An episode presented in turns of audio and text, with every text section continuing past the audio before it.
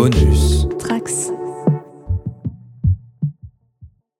On, on va jouer au grand jeu du on clappe à 3 comme euh, comme c'est de rigueur.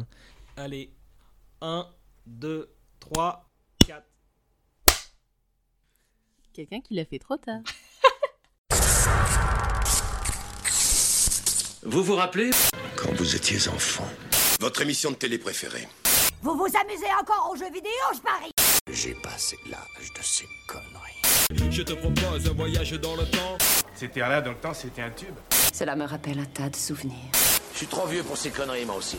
Tous ces moments se perdront. Il n'y a qu'un moyen de le savoir. D'accord, faisons comme ça.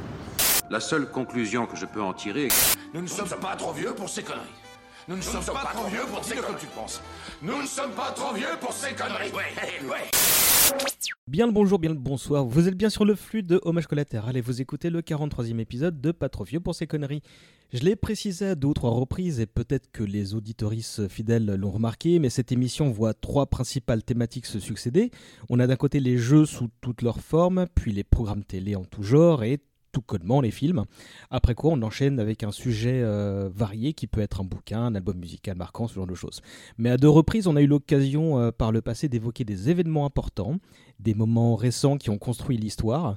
Et ces épisodes sont un peu à part, mais ils permettent d'affiner le portrait robot des années 80, 90 et 2000 que dresse ce podcast, autrement que par le prisme d'une œuvre d'art en réfléchissant aux choses importantes qui ont bouleversé ces 20-30 dernières années pour faire un éventuel épisode, j'ai tout de suite pensé au sujet du jour, mais on parle de quelque chose qui était une expérience personnelle plus que collective, et je me suis d'abord dit que ça convenait pas avant de me reprendre, puisque après tout, bah, ce sont des récits de nos expériences personnelles qui forment justement les squelettes de chaque numéro. Ainsi donc, on ne va pas raconter l'histoire de l'Internet avec un grand H, mais quatre débuts de tranches de vie connectées. Pour ce numéro enregistré à distance, il y a trois personnes avec moi. À nous quatre, on représente deux générations. Il y a le camp des jeunes trentenaires d'un côté et celui bah, des, des, bah, des, des 40, quoi. Euh, c'est une décision volontaire pour justement avoir un spectre aussi large que possible. J'accueille donc pour commencer Yasmina. Bonjour. Comment ça va? Ça va très bien, merci. Merci de m'avoir invité. J'espère que tu vas bien aussi. Tu es en vacances, c'est pour ça que ça va? Ah non, je ne suis pas en vacances malheureusement. Non. Ah non, c'est ton bonhomme, je suis con. Oui, c'est monsieur qui est en vacances. Quelle chance. Non, non, moi je bosse hélas. Je fais un amalgame habituel. bon, bon, ça durera Arnaud. Euh, bah, tu es la, la co-animatrice d'Infusion avec Océane. Tout à fait. Donc euh, bah, de bonus tracks aussi, hein, du label bonus tracks. Donc euh, avec Océane, on parle de thé, voilà, sur sous toutes ses formes, sous différents sujets. On est voisins, hein, on va dire ça. Exactement. Et euh, la dernière fois qu'on t'avait entendu à cette antenne, alors tu avais fait un épisode complet, c'était Loïs et Clark, si je me rappelle bien, et on avait fait une petite, Oui, on avait fait une pastille sur Amandine. sur la thématique Halloween. Oui, Amandine Malabune. C'est ça, ouais. The Worst Witch. Ouais, euh, Ouais, ouais. Donc ça fait un moment maintenant. donc euh, merci d'être des nôtres, Yasmina. Avec plaisir. Merci à toi pour l'invitation. Avec nous également, il y a David Julien. Salut. Hello, salut à tous. Euh, toi, la, la dernière fois que tu es venu à, à ce micro, euh, c'était pour les Dents de la Mer. Exactement, c'est ça. Et on rappelle que tu es donc journaliste pour l'ADN. C'est ça, petit euh, magazine, webzine euh, qui parle notamment des cultures numériques euh, et des tendances. Voilà. Ça doit avoir un lien avec notre sujet du jour. Oui, oui, bizarrement. On y revient dans un instant. Et il nous reste à accueillir euh, bah, la nouvelle de, de notre petite assemblée de ce soir, c'est Phobos. Hello Euh, j'ai noté, alors je sais, j'ai même pas fait mes recherches, j'ai noté que tu étais chef de projet Jafabule ou... euh, Oui, ça c'est c'est mon métier de tous les jours. Mais sur la toile, je, je suis surtout connue pour mes podcasts, donc ma participation à l'Outrider, podcast sur Star Wars, mais également pour mes cosplays, mes photos ou mes threads t- Twitter divers et variés. Et je l'ai dit, c'est ta première intervention à ce podcast, même si euh, tu, j'ai vu ton nom deux, trois fois dans certains sujets de ce document partagé qui, qu'il faudra que je mette à jour un de ces jours. Merci à toi d'être des nôtres également. Et ben merci beaucoup pour l'invitation. Euh, bah merci aussi donc aux deux autres euh, de votre participation à ce podcast. Il va pas tout à fait suivre la formule habituelle, mais c'est euh, pour bel et bien raconter en surface les débuts de l'internet français.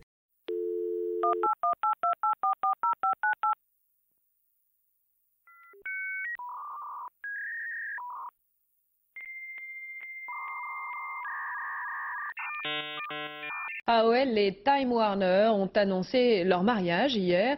Concrètement, cela veut dire qu'Internet deviendra le grand média du futur, euh, que l'on pourra y trouver des banques de données, bien sûr, mais aussi des journaux ou encore du cinéma. Explication de Lionel Cotu et Benoît Véran.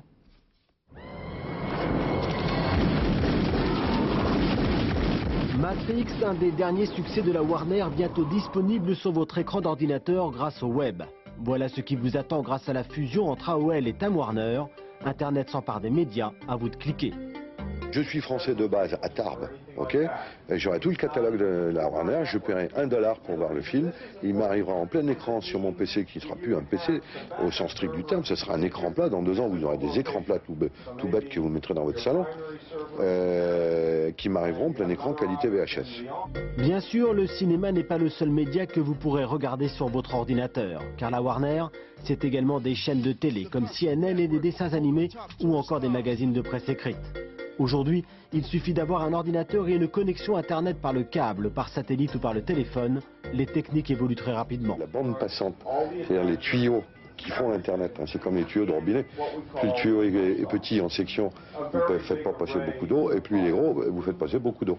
Donc il y a de plus en plus de gros tuyaux. Je vous précise aussi que cet épisode va être entrecoupé de plusieurs courtes séquences euh, puisque j'ai demandé à différents membres du label Bonus Tracks ainsi qu'à quelques habitués de cette émission de nous faire part de leurs premiers souvenirs d'Internet. Ce sera à chaque fois des enregistrements d'une minute, euh, donc je vais parsemer ce numéro de ces petits enregistrements. J'ai trouvé que ce serait un, petit euh, bonus sympa. Avant de lancer la parlotte, euh, habituellement on se contente généralement de faire une présentation au doigt mouillé, mais là exceptionnellement je vais demander à David Julien de se charger de cette partie-là en adoptant un angle un peu plus technique. Donc David, en, quelques mots, comment il est né l'Internet et comment ce réseau est devenu celui que nous connaissons bien aujourd'hui? Comment est né l'Internet? Alors accrochez-vous, on va faire un petit voyage dans le temps. Non, je rigole. Euh, concrètement, donc euh, l'internet tel qu'on le connaît euh, remonte à peu près au début des années 80, c'est-à-dire avec l'invention du protocole TCP/IP, donc euh, qui permet d'envoyer des données euh, via IP en 1983, et euh, l'invention du protocole World Wide Web par Tim Berners-Lee, qui est lui est arrivé en 1989. Donc on peut dire que voilà, Internet est né, on va dire vraiment dans la fin des années 80, mais avant lui, on a eu plusieurs autres versions euh, de, ce, réseau. On a eu notamment l'ARPANET, euh, qu'on peut appeler, euh, qui est l'acronyme de Advanced Research Project Agency Network, qui a été lancé en 1969 à l'initiative du ministère de la Défense américain et qui avait pour objectif de construire justement ce fameux réseau d'ordinateurs censé résister à une attaque nucléaire. C'est-à-dire que l'idée de base, c'était de se dire, si jamais il y a une bombe qui vient péter quelque part, d'autres ordinateurs peuvent prendre le relais, garder les données, etc. Donc euh, l'ARPANET au début c'était vraiment euh, trois ou quatre ordinateurs reliés par des lignes téléphoniques qui s'échangeaient des informations. Euh, et donc c'est un projet qui a continué à évoluer dans les années 70. on a notamment eu en France, Cocorico, le projet Cyclade, qui va permettre de, d'inspirer fortement les créateurs du protocole TCP/IP, qui sont Vinton Cerf et Robert Kahn. ce projet Cyclade, donc on aurait pu être, nous les Français, les vrais inventeurs de l'Internet, mais ça a été court-circuité apparemment par les PTT, qui n'étaient pas très, qui, ne, qui ne voulaient pas de ce... Je parle vraiment... Déjà les PTT, attention, hein, c'est un langage qui ressurgit d'outre-tombe, comme on dit. Euh, et donc euh, voilà, le, eux ne voulaient pas visiblement cette façon de faire, faire, d'envoyer les, données entre eux, ça, ça les intéressait pas. Donc euh, ça, ne s'est pas fait en France. Entre-temps, donc, on a eu tout au long des années 70 et 80 d'autres types d'Internet. On a eu le X25, qui était un réseau euh, qui reliait des ordinateurs d'entreprise. On a eu le Bulletin Board System, euh, ou BBS, qui est assez connu. On a eu Usenet, euh, que certains, que je connais, certains quarantenaires, cinquantenaires ont utilisé à une époque. Et donc, on a eu effectivement... Le, vrai Internet, le World Wide Web, qui est arrivé en 89. Et donc, pour rappel, le World Wide Web, le, son principe, c'est de euh, permettre euh, la création de pages web qui sont reliées les unes aux autres par des liens hypertextes. Et c'est ça qui forge, enfin qui est un peu le fondement de l'Internet euh, que nous utilisons encore aujourd'hui. J'espère que c'était assez clair. Alors, non, je t'ai paumé euh, minute 2, mais euh, je suis sûr que pour les gens qui s'y intéressent un petit peu, ça le sera. Et de toute façon, rassurez-vous. Et j'espère que j'ai pas dit trop de conneries.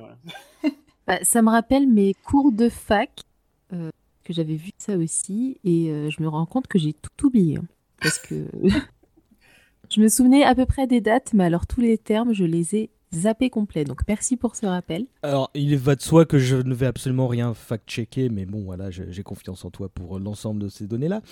Euh, rassurez-vous les gens qui nous écoutent, on va pas euh, passer notre vie à, à parler d'acronymes et tout ça. C'était juste pour replacer le contexte. On va tout de suite entrer dans le vif du sujet et je vais vous demander pas de votre tout premier souvenir d'Internet, mais de la fois vous avez entendu parler de ce, de ce fameux Internet. Et qu'est-ce que vous en avez compris? Phobos, à toi. Euh, alors moi, donc je rappelle que je suis née en 1992. Euh, donc euh, voilà, David Julien nous expliquait que Internet c'était né dans les années 80.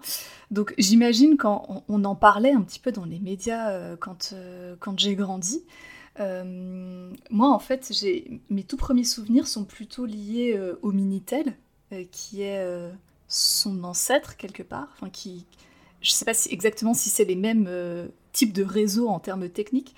Euh, et, euh, et, en fait, euh, il faut savoir que mes parents sont tous les deux dans l'informatique, donc très jeunes déjà chez nous, il y avait un ordinateur dans la maison, ce qui n'était pas évident dans tous les foyers des années 90.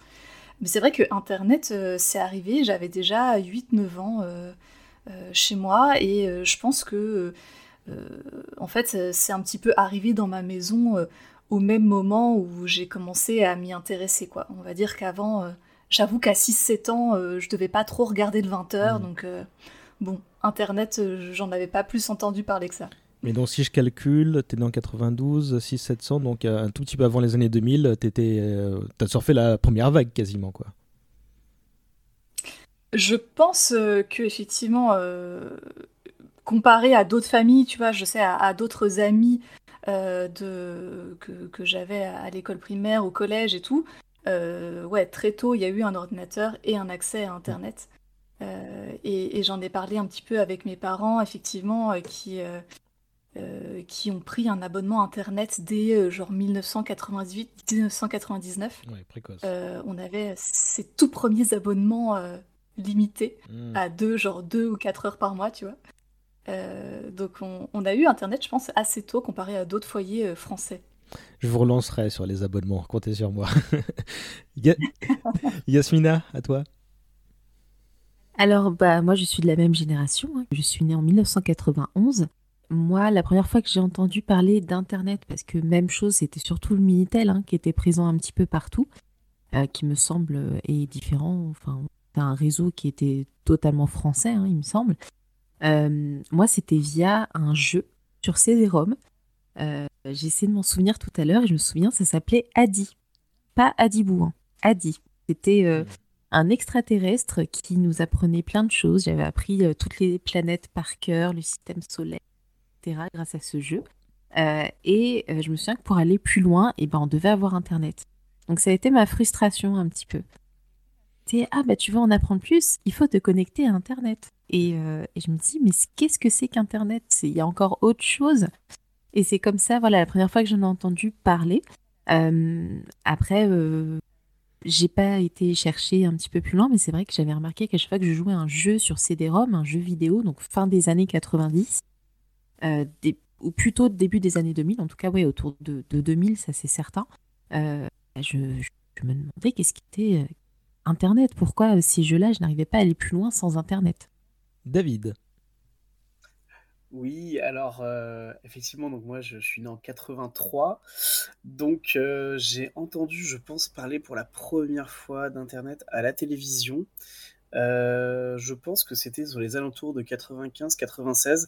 Alors j'ai pas un souvenir exact, je me souviens surtout du reportage où Chirac découvrait le mulot euh, en explorant, en, faisant l'ouverture de la BNF et euh, ce qui avait fait marrer tout le monde à l'époque. Mais je ne suis, je pourrais, il faudrait que je revoie le, reportage. Je ne suis pas certain qu'on parlait déjà d'internet à l'époque, mais en tout cas c'était vraiment dans ces eaux-là où on va dire que le, on, était encore en plein, je me rappelle, Minitel, effectivement.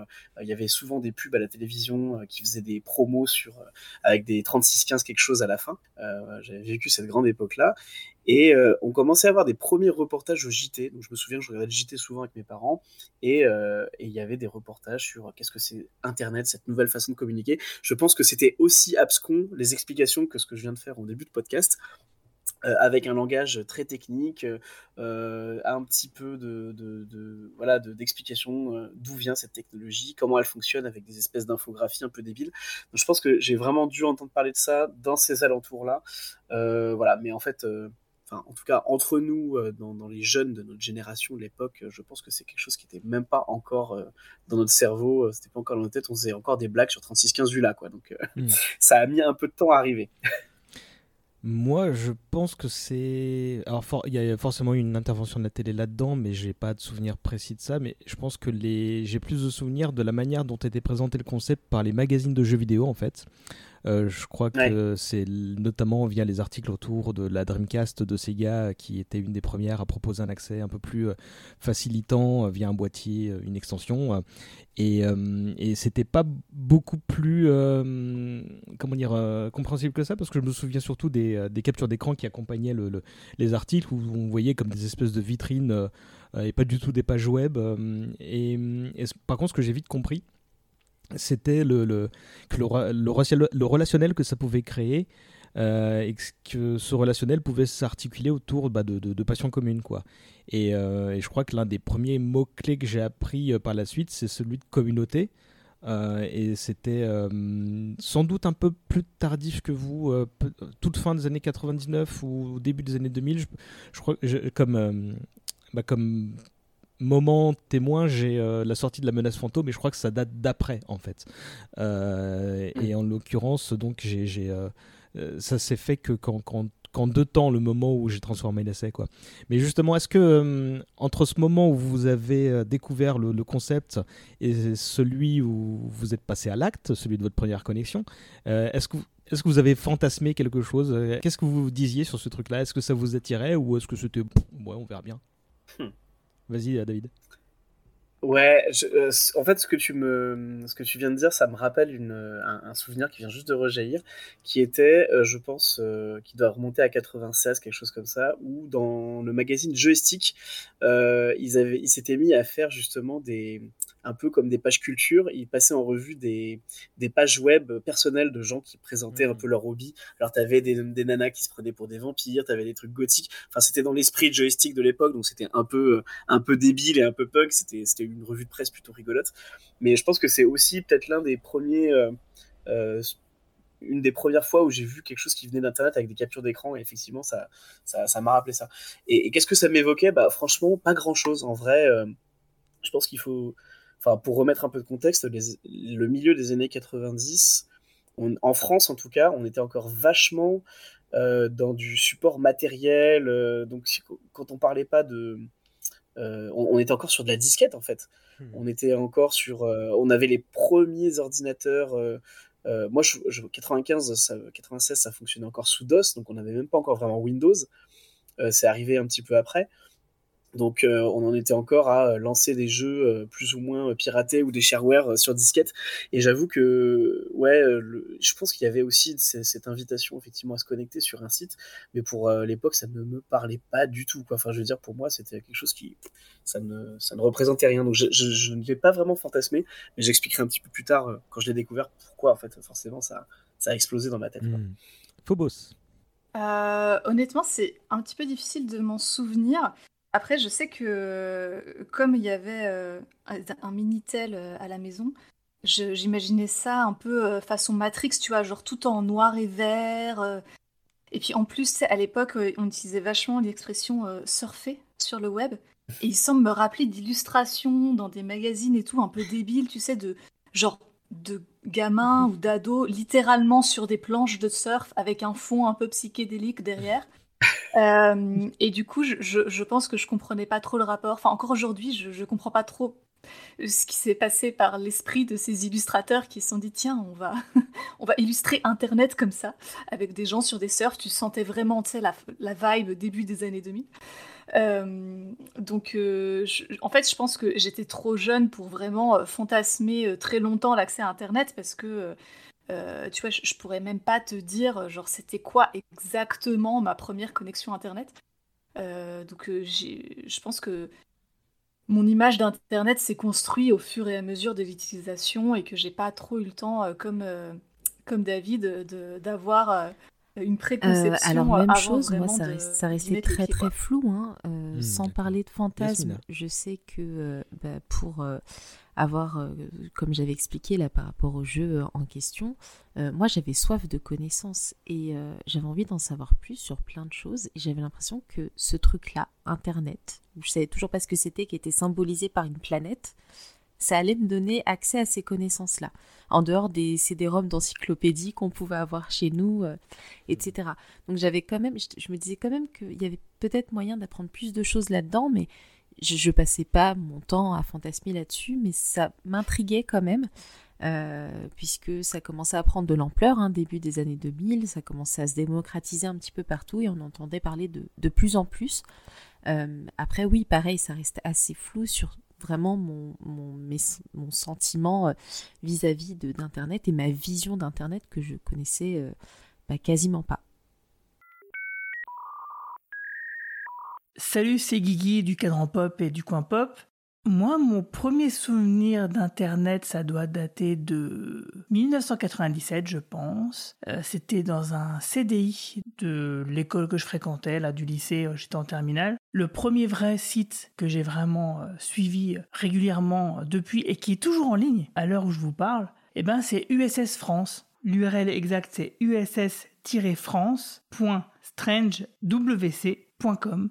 Et c'est bien sûr un site sur Star Trek qui a été réalisé à l'époque euh, et le design n'a pas changé, hein, donc depuis euh, maintenant 25 ans. C'est une espèce de, de, design un peu à la Starfleet. En fait, il y a plusieurs designs. Il y a un design Klingon, il y a un design Romulien, il y a un design Borg. Donc la personne qui a fait ça, c'était assez exceptionnel en termes d'interface pour l'époque, hein, parce qu'à l'époque, souvenez-vous, tout était plutôt kitsch et moche et pas du tout ergonomique. Et là, bon, bien sûr, c'est pas euh, l'ergonomie de, maintenant, mais euh, pour son époque, c'était plutôt, plutôt bien fait. C'était donc un, site internet qui faisait des résumés de tous les épisodes de toutes les séries Star Trek euh, jusqu'alors. Et bah du coup c'est un site qui m'a vachement aidé et dont je me sers encore maintenant, euh, que je trouve plus pratique que Wikipédia par exemple. Et donc j'ai été euh, assez triste que la personne euh, arrête de l'alimenter courant 2005 après la fin de la série Star Trek Enterprise. Mais en tout cas je suis content que ce site soit toujours en ligne maintenant. Et, sur ce, bah, je vous souhaite à tous et toutes une longue vie et plein de prospérité.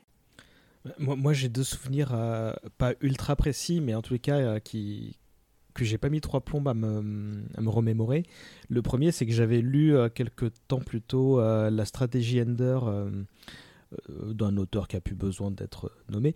et il y avait une description du. C'était le réseau, ils appelaient ça le réseau, et ça, ça évoquait donc un système d'information assez similaire à ce qu'on a aujourd'hui avec les réseaux sociaux, par exemple. Et donc ça m'avait un peu titillé. Et je sais que quand quelques temps plus tard, euh, donc euh, le, la description un peu plus précise de ce que c'était ce, cet internet m'est venu, ça m'avait fait penser à ça et du coup je m'étais dit, dit que ça pouvait, pouvait, vraiment permettre les échanges dans, dans bah, sur des passions. Et donc là, je consommais énormément de jeux vidéo et de Star Wars à l'époque, donc c'était très vite les lubies qui me disaient ah, il y a peut-être des gens avec qui je peux en parler parce que mes potes du moment non, tu vois, des trucs comme ça. Et, et je me souviens que en, pendant des vacances d'été, j'avais lu et relu un flyers pour un provider de l'époque qui s'appelait Club Internet, qui proposait bah, de prendre un abonnement. Et j'ai passé l'été à me demander mais quelle adresse email je vais choisir, où est-ce que je mets le point? Et pareil qu'il faut mettre un point. Alors là, il y a ce truc-là, c'est un A bizarre, je sais pas comment ça marche. Et, en fait, j'avais une, imagination qui qui euh, n'allait pas sur ce qu'allait être Internet, mais sur le moyen d'y parvenir en fait. Mm. Euh, et, bon, bah, après, le, la suite était quand même plus funky que ce, que ce simple flyer, c'est la con, quoi. Euh, et du coup, euh, alors Phobos, tu disais il y a un instant que tu te souvenais pas de ta première recherche, mais les deux autres, vous saviez ce que c'était? Je crois que c'était vraiment des recherches un peu bébêtes, où je reproduisais ce que je voyais à la télé, par exemple www.m6.fr. C'était vraiment ça. On était vraiment. j'avais encore du mal à, à, me rendre compte de ce que j'avais entre les mains quand on a commencé à avoir accès à Internet. et, et des possibilités que j'avais derrière. C'était encore très flou. ce que je constatais, c'est qu'on pouvait y voir des vidéos, mais c'était des vidéos extrêmement lentes à charger. C'était c'était assez terrible. Euh, des trucs de 30 secondes qui pouvaient mettre 10 minutes à charger. Euh, mais, euh, mais moi, j'ai souvenir de ça, juste de trucs, de sites que j'ai pu voir passer par-ci, par-là à la télévision, sans me rendre compte qu'en fait, je pouvais éventuellement passer par un, moteur de recherche. Tout simplement. Hmm. David? Hmm. Ouais, alors moi, ça, ça s'est fait vraiment en plusieurs étapes. En fait, la, la, vraie découverte d'Internet en fait, ce qui s'est passé, voilà. Donc, c'est que mes parents, vers les années 96-97, je dirais, vers 97, ont eu leur premier modem. Euh, et donc, le premier vrai souvenir que j'ai eu, c'était mes parents qui se connectaient à Internet, mais pour aller sur le Minitel. Parce que c'était l'une des, des, premières utilités qu'on avait d'Internet, c'était de se connecter au Minitel sans avoir besoin du, du terminal. J'ai oublié ça. Et ouais, et, et, je me souviens très très distinctement du coup de ce fameux bruit euh, du modem qui se connecte, qui faisait un bruit infernal. Je vais pas le refaire à la bouche, c'est totalement impossible, mais bon voilà. je pense que tous ceux qui ont connu. Euh, oui, oui, ça me revient aussi. Ceux qui ont connu ce, ce, bruit-là, je pense qu'il est gravé dans leur tête. Mais euh, je pense qu'encore à l'époque, donc j'étais au collège, milieu du collège, je ne savais pas trop ce que c'était, je me rendais pas trop compte mais mes parents faisaient leur truc et moi je posais pas trop de questions. Euh, j'étais plus sur tu vois jeux vidéo, euh, éventuellement console, un peu PC, mais pas du tout de, de, connexion. Je fais un voyage aux États-Unis en 97, euh, le seul d'ailleurs voyage de, ma vie aux États-Unis, à San Diego. Et donc là-bas, les Américains qui étaient voilà, très en avance sur ce genre d'usage, il y a un jeune de 15 ans qui me montre comment chatter avec quelqu'un, avec en fait n'importe quelle personne dans le monde, euh, depuis son ordinateur. Qui va sur une salle de chat, il dit voilà tiens regarde cette personne là, elle habite en Angleterre, celle-là elle habite euh, en Thaïlande, enfin je sais plus ce qu'il me dit exactement, mais il montre des gens qui habitent dans le monde entier. Il me dit tiens regarde je parle avec lui.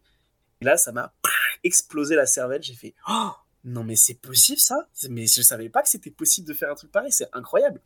Et donc, euh, je, je, chatte avec des gens aux États-Unis, je, je, découvre une espèce de, c'est la première fois que je ressens un truc pareil, c'était vraiment indescriptible. Je sais pas, c'est pour euh, à l'époque où euh, la seule manière de communiquer avec les gens c'était soit le courrier, soit euh, un coup de fil. ça m'a vraiment, enfin, ça m'a fait un brain, un, mindfuck, comme on dit, quoi. Et donc, je rentre chez moi, je me dis, oh, alors ça y est, en fait, on a Internet, donc je peux faire ça. Et, j'essaye de me connecter pour, faire, pour reproduire cette expérience-là, pour chercher une salle de chat, et j'ai jamais réussi à trouver parce que j'avais pas noté l'adresse, en fait, euh, du truc, et je savais pas où aller, je comprenais rien. Je, tu sais, étais sur les premiers portails, euh, ça devait être Yahoo, un truc comme ça, les premiers portails web, je ne comprenais rien de ce qui se passait, c'était incompréhensible, et du coup, euh, bah, j'ai un peu lâché l'affaire, tu vois. Et, je suis un peu resté sur cette expérience de c'est génial, mais j'y comprends encore rien, je vais avoir besoin de temps pour, euh, pour m'y faire, quoi. Euh, je précise que euh, les, les, les, notions d'historique internet et de, et de favoris et tout ça, et de je tape juste trois mots-clés dans la barre d'adresse et je trouverai bien le site, c'était pas ce n'est pas du tout le cas là pour le moment. Non, Google n'existait pas encore. Euh, c'était, fallait savoir où tu allais. En fait, c'est ça le, souci d'Internet des années 90-2000, enfin début 2000, c'est que euh, souvent euh, c'était un truc encore d'initié. Donc tu allais sur un site parce que tu avais un copain qui t'avait parlé de ce truc-là, et, et après, par l'entremise des, des liens hypertextes, t'arrivais éventuellement à commencer à naviguer et aller à droite à gauche. Mais en fait, faut, faut bien se faire, enfin, faut bien se dire que c'était pas une manière de rechercher de l'info et ni même de, de, de, penser l'information ou de consommation médiatique. Euh, c'était totalement extraterrestre. À l'époque, euh, on n'avait pas ça, on n'avait que la télé ou la radio comme référence. Donc on avait l'habitude d'avoir des trucs qui te descendaient euh, tout droit dans le bec, pour ainsi dire. Le choix que tu avais, c'était le choix de la télé, de la chaîne. mais ouais, aller chercher toi-même tes infos, donc être proactif, en fait, ça, c'était vraiment une vraie révolution. Et je pense qu'il y a beaucoup de gens, même encore aujourd'hui, qui sont pas encore totalement au fait de comment fonctionne vraiment Internet là-dessus. Le... Tu as, évoqué ta, ta, première connexion technique. si, je ne sais pas si Yasmina et Phobos, vous avez euh, des, des, souvenirs de ça. Est-ce que vous utilisez aussi le fameux 56K qui faisait un boucan pas possible? Euh, ouais, très clairement, le, le, bruit de ce modem, comme tu dis, il est gravé dans ma mémoire. Euh, donc oui, oui, on avait ce modem-là. Et, euh, et effectivement, euh, donc, Google ne devait pas exister, mais il y avait déjà mhm. Alta Vista, dont m'a reparlé mon papa, qui effectivement était un moteur de recherche. La référence même. parce que je me rappelle que mes, voilà, mes, mes premières connexions, donc c'était genre à la fin du mois, quand sur le forfait limité à deux heures, il te restait un quart d'heure. Genre mes parents, ils, étaient là, bon allez, si tu veux, tu peux chercher un truc, genre, est-ce que tu veux chercher quelque chose sur Internet, tu vois? Euh, et c'était la grande époque où, du coup, bah, comme tu l'as dit, César euh, sortait euh, la nouvelle trilogie Star Wars, mais également Les Seigneurs des Anneaux. Et en fait, mes tout premiers souvenirs d'Internet, c'était ça. C'était de chercher des informations ou des images sur les films. et du coup, bah, je pense sur Alta Vista, ou peut-être il y avait Lycos aussi et, de me dire waouh, c'est magique de, de chercher des mots-clés. Et t'arrivais sur une page, je pense que c'était des pages tenues par des fans, tu vois, de l'époque, qui devaient mettre, euh, je sais pas, des photos d'affiches, ou je sais pas comment ils récupéraient certaines images. Euh, et t'attendais genre 5 minutes que la page elle se charge avec les images parce que c'était vraiment une connexion hyper lente. Mais je me disais, putain, c'était incroyable parce qu'en plus, après l'image, tu pouvais l'enregistrer et tu pouvais l'imprimer. Et il faut se remettre dans, dans la tête de gamin à l'époque. Genre, le, ben, l'affiche du Seigneur des Anneaux, tu la voyais dans euh, le panneau qui était devant le cinéma, peut-être dans un magazine, peut-être il y avait une image à la télé, mais c'est tout. Ah, si tu tombais pas dessus, tu ne la retrouvais plus jamais. Attends, là tu pouvais taper le mot-clé, tu la voyais sur ton écran, et après tu pouvais l'imprimer sur une feuille et la garder chez toi. Et genre, ça, les jeunes d'aujourd'hui, ils se rendent pas compte à quel point c'était incroyable. Et d'autant plus quand t'es un gamin, quoi. Il y a un côté un peu magique. Enfin, je sais que à partir de ce moment-là, j'étais fascinée et on va en parler plus tard, mais euh, c'est là que je, je, me suis dit, ok, genre c'est c'est incroyable, c'est je, je, veux comprendre comment ça marche, je veux continuer à explorer tout ça. Euh, et c'est vraiment ça mes premiers souvenirs, quoi. On a, on a un peu, on a un peu déforesté, euh, commencé à bien déforester à cette époque, là, je pense. Là. Sur le coup de l'imprimante, c'est assez marrant parce que euh, c'était aussi une époque où les gens imprimaient leurs mails. c'est juste une petite anecdote. Moi, j'ai connu plein de gens qui imprimaient leurs mails. Ils pouvaient pas les lire sur l'écran, donc il fallait tout sortir pour garder des traces et tout. C'était assez marrant. Yasmina Quel gâchis. Euh, et ben, euh, moi, c'était bah, c'était la même chose, quoi. Je, je galérais, hein clairement. c'était euh, c'était compliqué euh, parce que j'essayais aussi de passer par euh, des moteurs de recherche qu'on entendait par des pubs, dans des pubs par-ci par-là, hein, justement, Lycos et compagnie, sauf que j'avais toujours peur de tomber sur des choses payantes. J'avais tellement peur de faire payer à mes parents des, des, trucs et qu'ils aient du hors forfait ou je ne sais quoi, comme avec les téléphones. Déjà, on me disait euh, euh, 5 minutes, 5 minutes, 5 minutes, tu l'utilises pas plus, hein, euh, parce que on est limité, etc., euh, etc. Donc, en fait, j'avais peur de tout et n'importe quoi.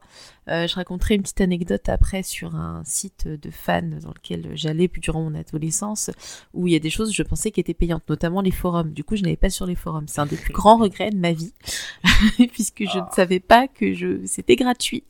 Voilà. Euh, donc c'était ah oui non c'est vrai que maintenant avec le recul c'était quand même très galère de comprendre ce qu'on faisait parce que c'est vrai que ce que David ce que David dit est juste euh, on a eu l'habitude de zapper d'avoir les choses de voir les choses venir à nous mais pas d'aller chercher des informations pas d'aller chercher si si je cherchais une information bah j'allais euh, consulter dictionnaire ou une encyclopédie quoi ou j'allais à la bibliothèque j'allais pas sur internet faut, faut dire que les usages étaient tellement nouveaux et en construction que, en fait, le, je me souviens de, moi aussi de me dire eh, si je clique là, cette rubrique-là, elle a rien de différent, mais j'y suis jamais allé. Si j'y vais, est-ce que je paye et comment ça se traduit sur la facture téléphonique? Parce qu'en euh, pour, en, pour préciser, c'est que euh, on, est, euh, on était au bon temps, de, il n'y avait aucune offre globale et de forfait fixe.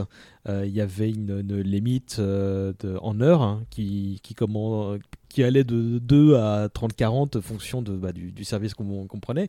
Et il y avait une hantise, enfin moi je me souviens qu'il y avait une hantise de ma part pour dire si je vais là, et là ça fait 2 heures, là il faut que je me déconnecte, là, mais, mais, mais si je clique là et que ça s'affiche rapidement, ça peut, comment dire, ne pas compter. Et en fait, on se faisait plein de, de, films, je pense, à cette période-là. quoi. Mais, euh, mais moi je me souviens que techniquement, Ma première connexion, c'était un carnage parce que je, je comprenais qu'il y avait un boîtier qu'il fallait brancher, mais bon, bah, c'était des nouveaux branchements, donc tu, tu connais, tu, je savais pas où ça allait, quoi. Et, même quand tu as l'impression que c'était branché, bah, avais des... il n'y avait pas le Wi-Fi à l'époque, hein, donc c'était que du filaire.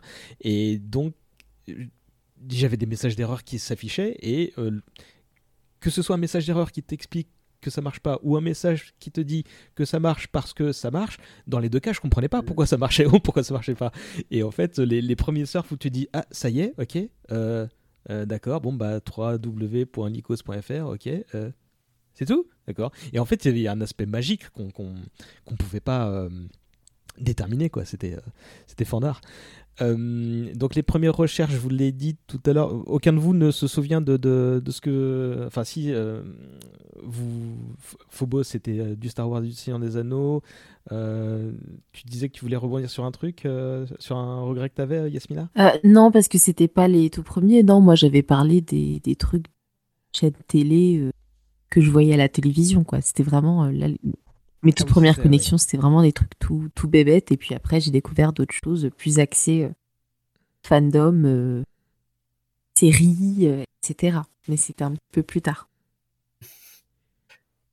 Ouais, et, David, tu disais que tu ne te souvenais pas non plus, hein, c'est ça?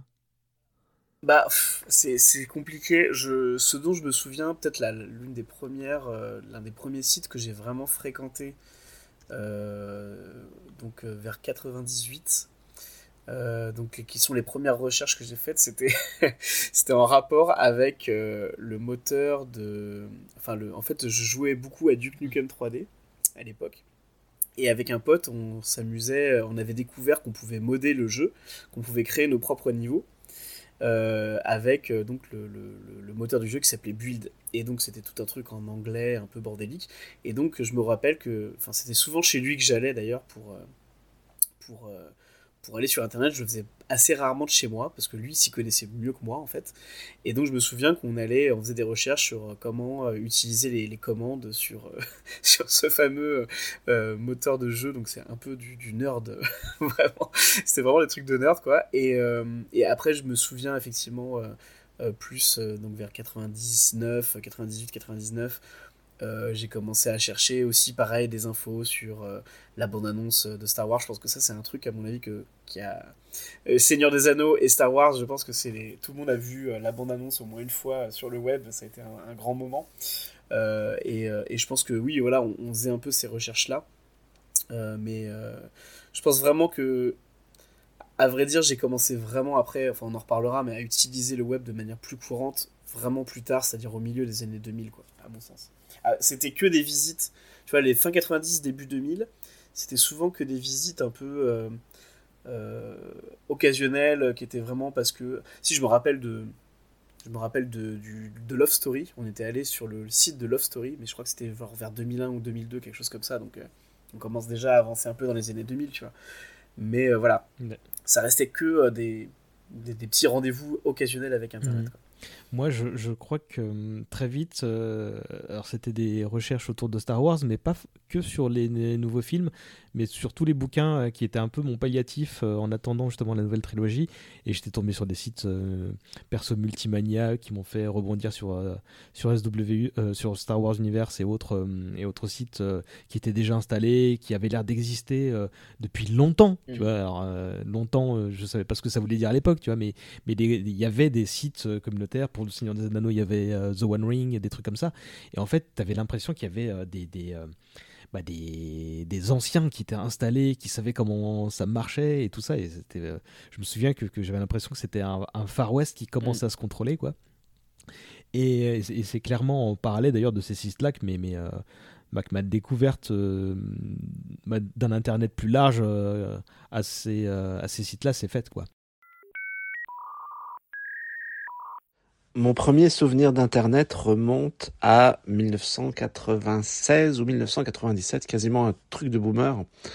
Euh, je venais d'arriver à Paris et je me baladais sur les Champs-Élysées et à l'époque il y avait un très grand Virgin sur les Champs-Élysées qui vendait euh, plein de disques et de DVD, de peut-être même encore de VHS à cette époque-là et euh, au sous-sol il y avait quelques ordinateurs où pour le prix d'un ticket de cinéma, on avait accès pendant 30 minutes à Internet et une, une hôtesse nous expliquait, voilà, Internet c'est ça, vous pouvez taper des mots-clés, vous pouvez taper, vous balader dans cet annuaire qui s'appelle Yahoo et vous arrivez sur des sites avec des informations.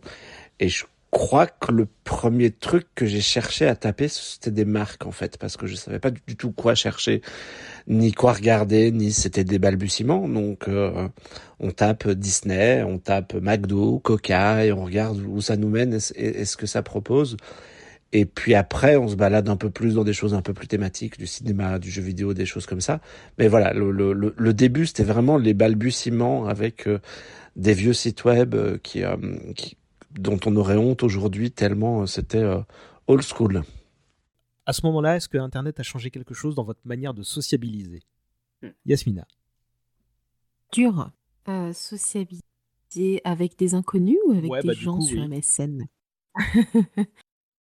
tu, tu, comprends cette question comme tu l'entends? Alors, moi, c'était bien plus tard. tout ce qui est justement sociabiliser sur des, sur des passions communes avec d'autres personnes via des forums, c'était autour euh, de 2000, 2006, euh, hein, je dirais. C'était vraiment pendant mon adolescence, euh, peut-être 2005 ou 2006, via Skyblog aussi. Mmh donc oui, ça a, changé ma, ça a changé la façon de sociabiliser puisque ça m'a permis d'être moi-même. Ça m'a permis de pouvoir saouler les gens avec mes passions puisque vu que je saoulais des gens qui en avaient rien à faire au collège, arrêté d'en parler et je pouvais en parler sur Internet. Donc c'était c'était quand même assez chouette. C'était un espèce de liberté en fait pour moi.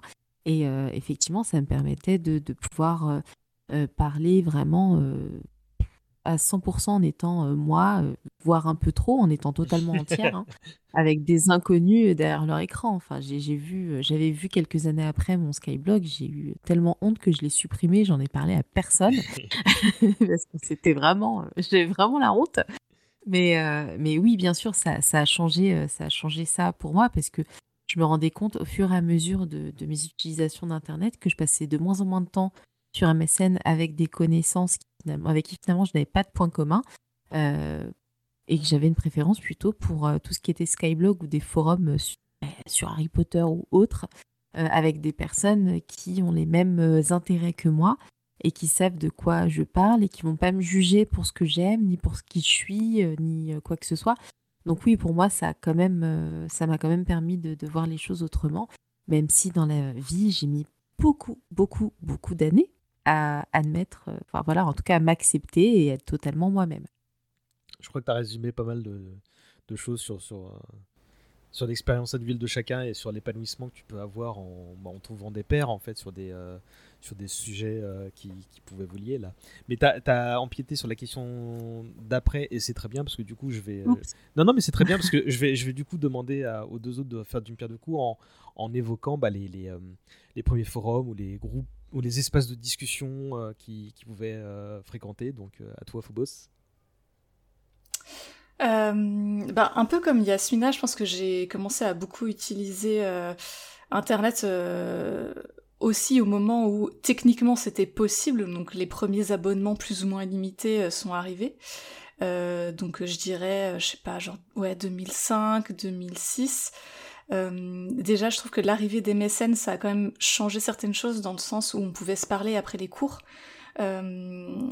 Il faut se rappeler qu'à l'époque, on n'avait pas forcément de téléphone portable déjà. Et ça coûtait cher. Avait, on avait des téléphones portables avec des des forfaits limités, il y avait un nombre très limité de mots par SMS, enfin bref, des choses donc on, voilà, si, on l'a pas connu, on n'imagine pas. Sauf ceux qui avaient euh, le forfait Millennium. voilà, et donc, euh, donc déjà MSN ça a changé ça, genre on pouvait se parler un petit peu euh, après les cours. Après moi je sais que j'étais une, une enfant, une ado euh, assez timide, qui, qui, avait du mal à, à se comprendre euh, elle-même et à comprendre les autres. Donc c'est vrai qu'en fait Internet c'est un peu devenu euh, un refuge. je pense notamment au Skyblog où j'ai connu vraiment enfin j'étais ado pile poil à l'explosion de la plateforme. J'avais un, un, Skyblog dédié à, Tokyo Hotel, voilà, sur la fin du collège, début du lycée. C'est pour, ça que j'ai fait ce podcast, c'est pour avoir les quelques tares de chacun. Exactement. euh, mais en vrai, c'était super cool déjà parce qu'en fait, euh, c'était un début de travail journalistique parce que genre je traduisais euh, des articles en allemand. Euh, enfin voilà, j'échangeais avec des fans sur le sujet et, et, ça permettait de rencontrer un peu des, des gens qui avaient les mêmes passions. C'est aussi l'époque où j'ai découvert l'existence des fanfictions. Euh, que ce soit sur Tokyo Hotel ou, sur, euh, ben, je pense, au Seigneur des Anneaux, Star Wars, euh, tout ça.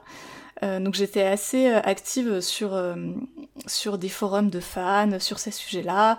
et en fait, au-delà du, du côté fan, c'était aussi, je pense, l'occasion, surtout en tant qu'ado, où c'est pas facile de parler de certains sujets avec ta famille ou même avec tes, tes, potes de la vraie vie. Euh, mais de pouvoir en parler avec des gens en ligne, en fait, c'est parfois plus facile euh, d'aborder euh, des certains sujets un peu un peu touchy à cet âge-là. Je pense à tout ce qui touche à la sexualité, à, à différents traumas, à différentes questions que tu peux te poser, surtout en tant que meuf.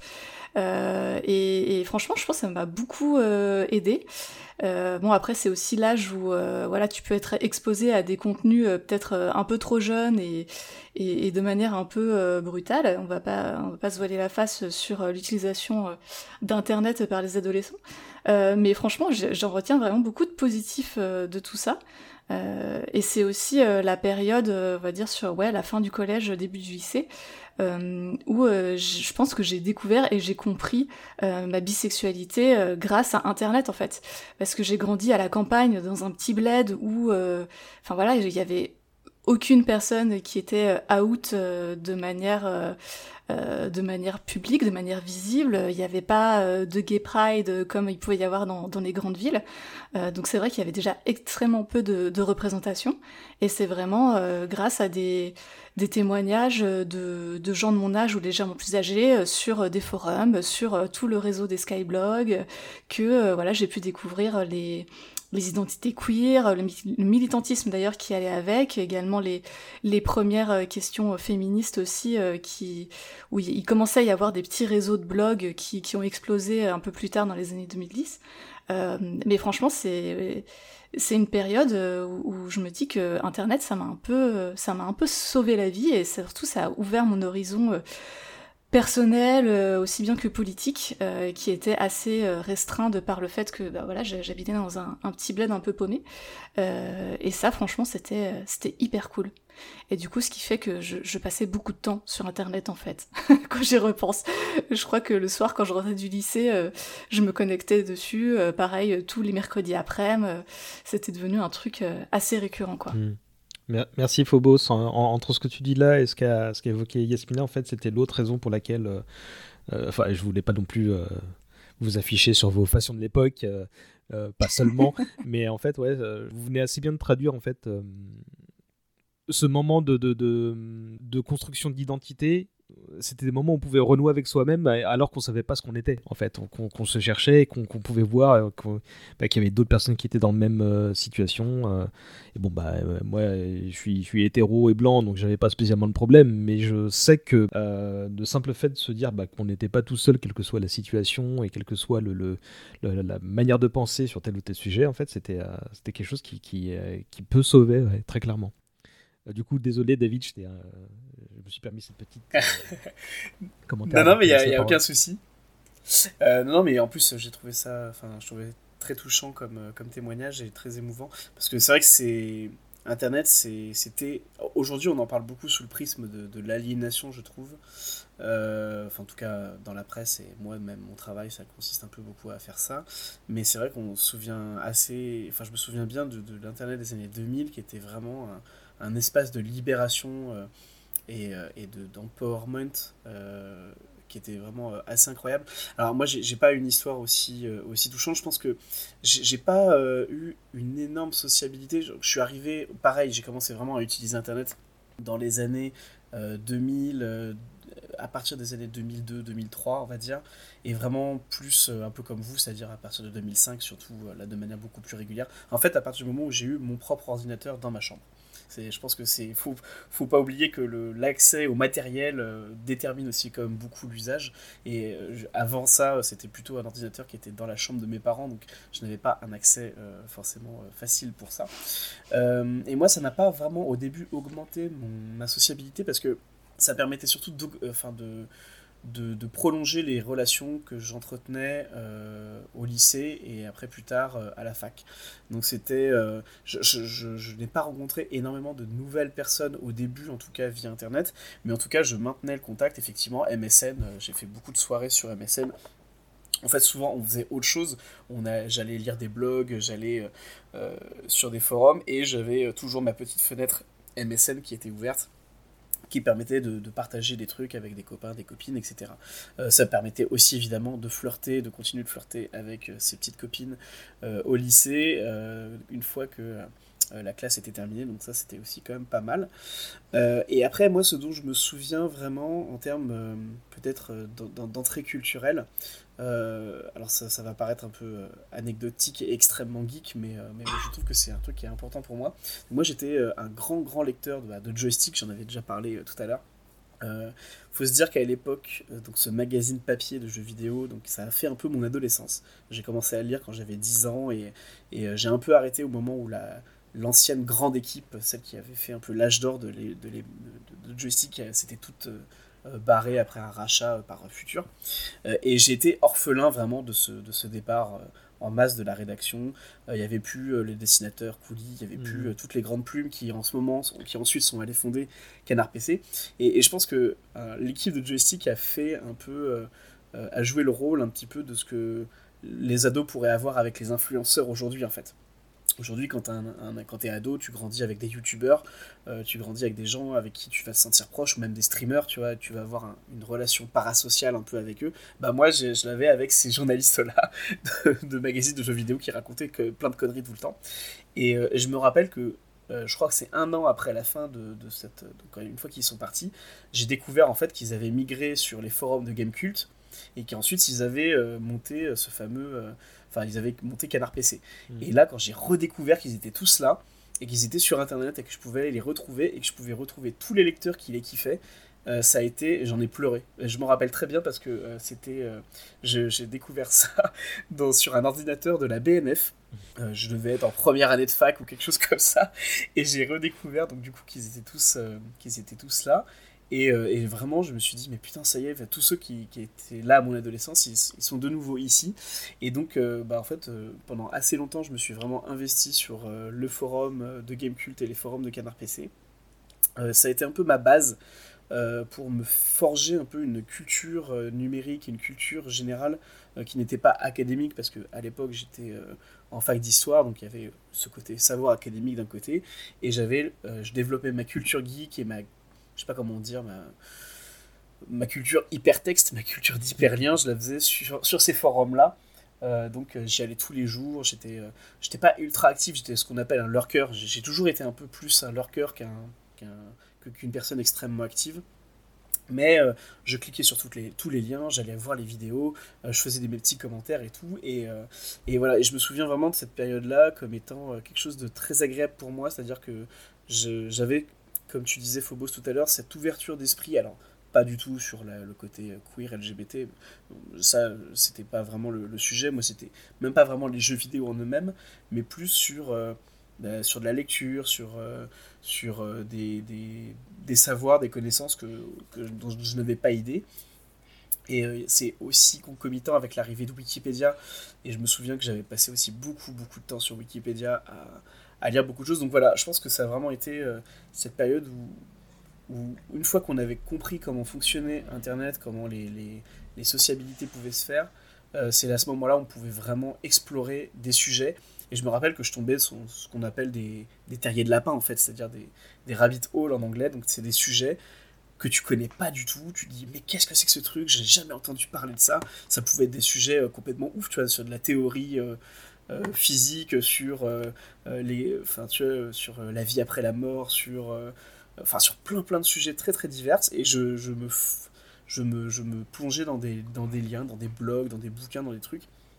J'avais vraiment cette capacité à, à, bouffer de la connaissance vraiment grâce au web et ça c'était très satisfaisant pour moi. Quoi.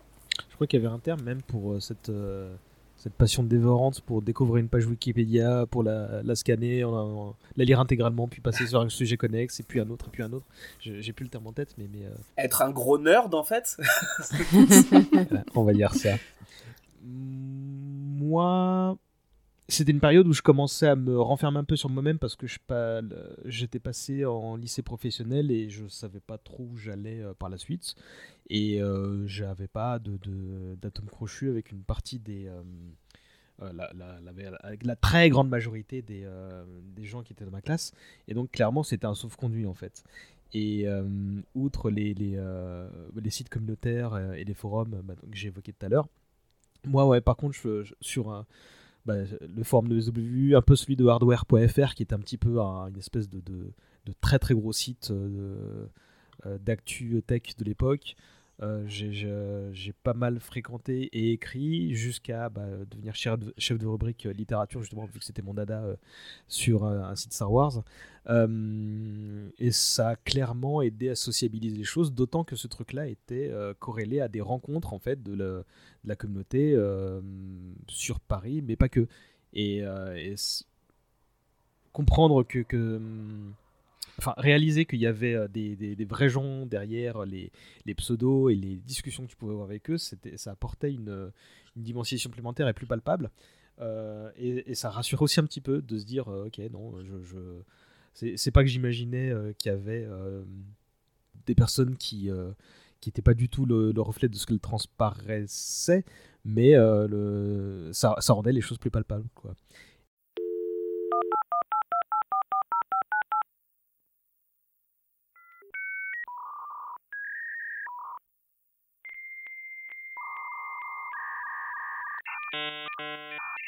Alors moi je suis vieille, donc évidemment euh, le truc dont je me souviens c'est le modem 56K, le enfin les, bruits de l'enfer, les bruits de la porte de l'enfer qui s'ouvre. Euh, évidemment, bah, je me souviens des, choses extrêmement lentes. Euh, j'avais j'avais été sur j'allais sur les moteurs de recherche. Il me semble que c'était Yahoo. J'en utilisais plusieurs à l'époque, Yahoo, Lycos, euh, etc. Euh, sur Netscape, c'était le navigateur euh, Windows à l'époque. Et j'allais chercher, euh, j'ai tapé manga dans la barre de recherche et j'avais téléchargé toutes les images pour les coller dans mon agenda, pour les imprimer, les coller dans mon agenda. Ça c'était, ça c'est un des souvenirs dont je me souviens. Il y a aussi euh, j'étais aussi fan de, de, groupes de musique, donc U2, Savage Garden, etc. Donc euh, c'est les trucs, euh, les trucs que j'allais chercher en priorité. Euh, et aussi, je me souviens que j'étais fan de Anne Rice et des Chroniques des Vampires. Donc je fréquentais un, un chat room qui s'appelait Ben's Vampire Chat. Je sais plus du tout où c'était. C'était hosté probablement sur un truc privé.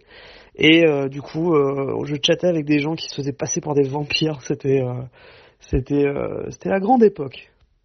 La, question suivante que j'ai, c'est, euh, elle est double en fait. C'est comment votre famille appréhendait ce truc-là? Est-ce qu'il y avait un accompagnement de, votre parent, de vos parents et est ou est-ce qu'ils étaient aux fraises comme les miens par exemple?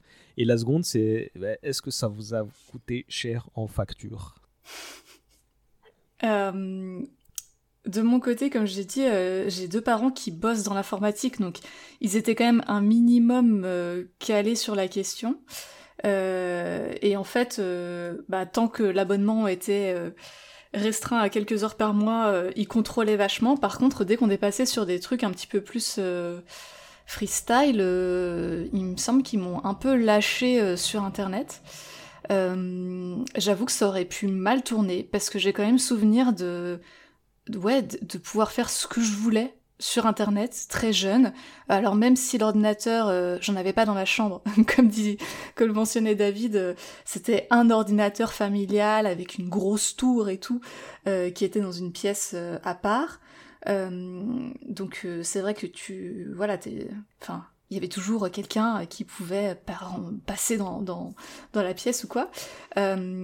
mais heureusement, Je, n'ai jamais euh, eu souvenir d'avoir fait euh, sauter euh, la facture d'une quelconque manière que ce soit. heureusement, je pense, parce que ça, serait mal passé. David? Non, non, j'ai jamais eu de, soucis avec les factures. parce que vraiment, je pense que j'ai commencé à y aller de manière plus massive à l'époque où c'était en illimité, donc j'avais pas trop de problèmes. je pense que mes parents, c'était. Alors, eux, ils avaient pris Internet, je, je, t'avoue que je ne sais pas vraiment pas pourquoi, parce que je les voyais jamais se connecter euh, dessus. Euh, et, je pense que. c'était pour toi, petit ingrat. ouais, non, mais vraiment, j'ai pas compris. Je pense qu'ils l'ont fait parce que genre c'était à la mode et qu'ils se disaient bon bah on a un ordinateur autant le connecter quoi. Mais euh, j'ai vraiment pas vu mes parents aller sur Internet avant, enfin de utiliser Internet de manière très intensive avant un bout de temps. Et euh, je pense que non, ils n'avaient pas de. En fait, à partir du moment où j'ai commencé moi-même à pouvoir l'utiliser de manière un peu plus librement, j'étais quand même déjà euh, à la fac suffisamment grand, euh, j'avais mon propre matos et tout. Donc en fait, j'ai jamais eu de conflit avec ça. donc ouais, voilà. Yasmina? Alors moi, mes parents, ils y connaissaient absolument rien. clairement, si on a eu Internet, c'est parce que j'ai des grandes sœurs qui euh, justement appartiennent plus à la génération des années 80, euh, qui euh, donc utilisaient Internet. Donc c'était plus pour nous toutes, voilà, toute ma famille, que mes parents avaient souscrit à un abonnement Internet. Avec après il y a eu les box par la suite, hein, mais dans un premier temps c'était juste le boîtier Internet, etc. donc il n'y a pas eu vraiment de contrôle, il y a plus eu un contrôle sur le temps. Voilà, on me disait au bout d'un moment, bon, ça suffit, euh, voilà, tu arrêtes, tu éteins l'ordinateur, ou alors on me disait va faire tes devoirs avant de te connecter. Euh, c'était plus ça. Et, euh, et si mes sœurs parfois euh, regardaient un petit peu ce que je faisais, euh, parce que on sait jamais et tout ça, et euh, des fois elles trouvaient que je, me trouvaient un petit peu bizarre parce que je fermais une page ou je baissais une page quand elles arrivaient, donc elles devaient croire que je faisais des trucs bizarres. Et en fait non, je ne faisais pas des trucs bizarres. J'avais juste trop honte qu'elles me voient en train de lire une fanfiction Harry Potter sur fanfiction.net ou d'être en train de lire un résumé d'un épisode de Smallville. C'est juste que j'avais extrêmement honte d'être une nerd et que j'avais pas envie qu'elle me juge pour ça, parce qu'elle me jugeait pour absolument tout, mes goûts, etc. Donc euh, c'était vraiment, euh, voilà, je n'ai jamais fait de trucs bizarres. Si elle m'écoute maintenant, je n'étais pas sur des sites bizarres. Voilà, j'étais juste en train de d'être une nerd et de pas trop assumer.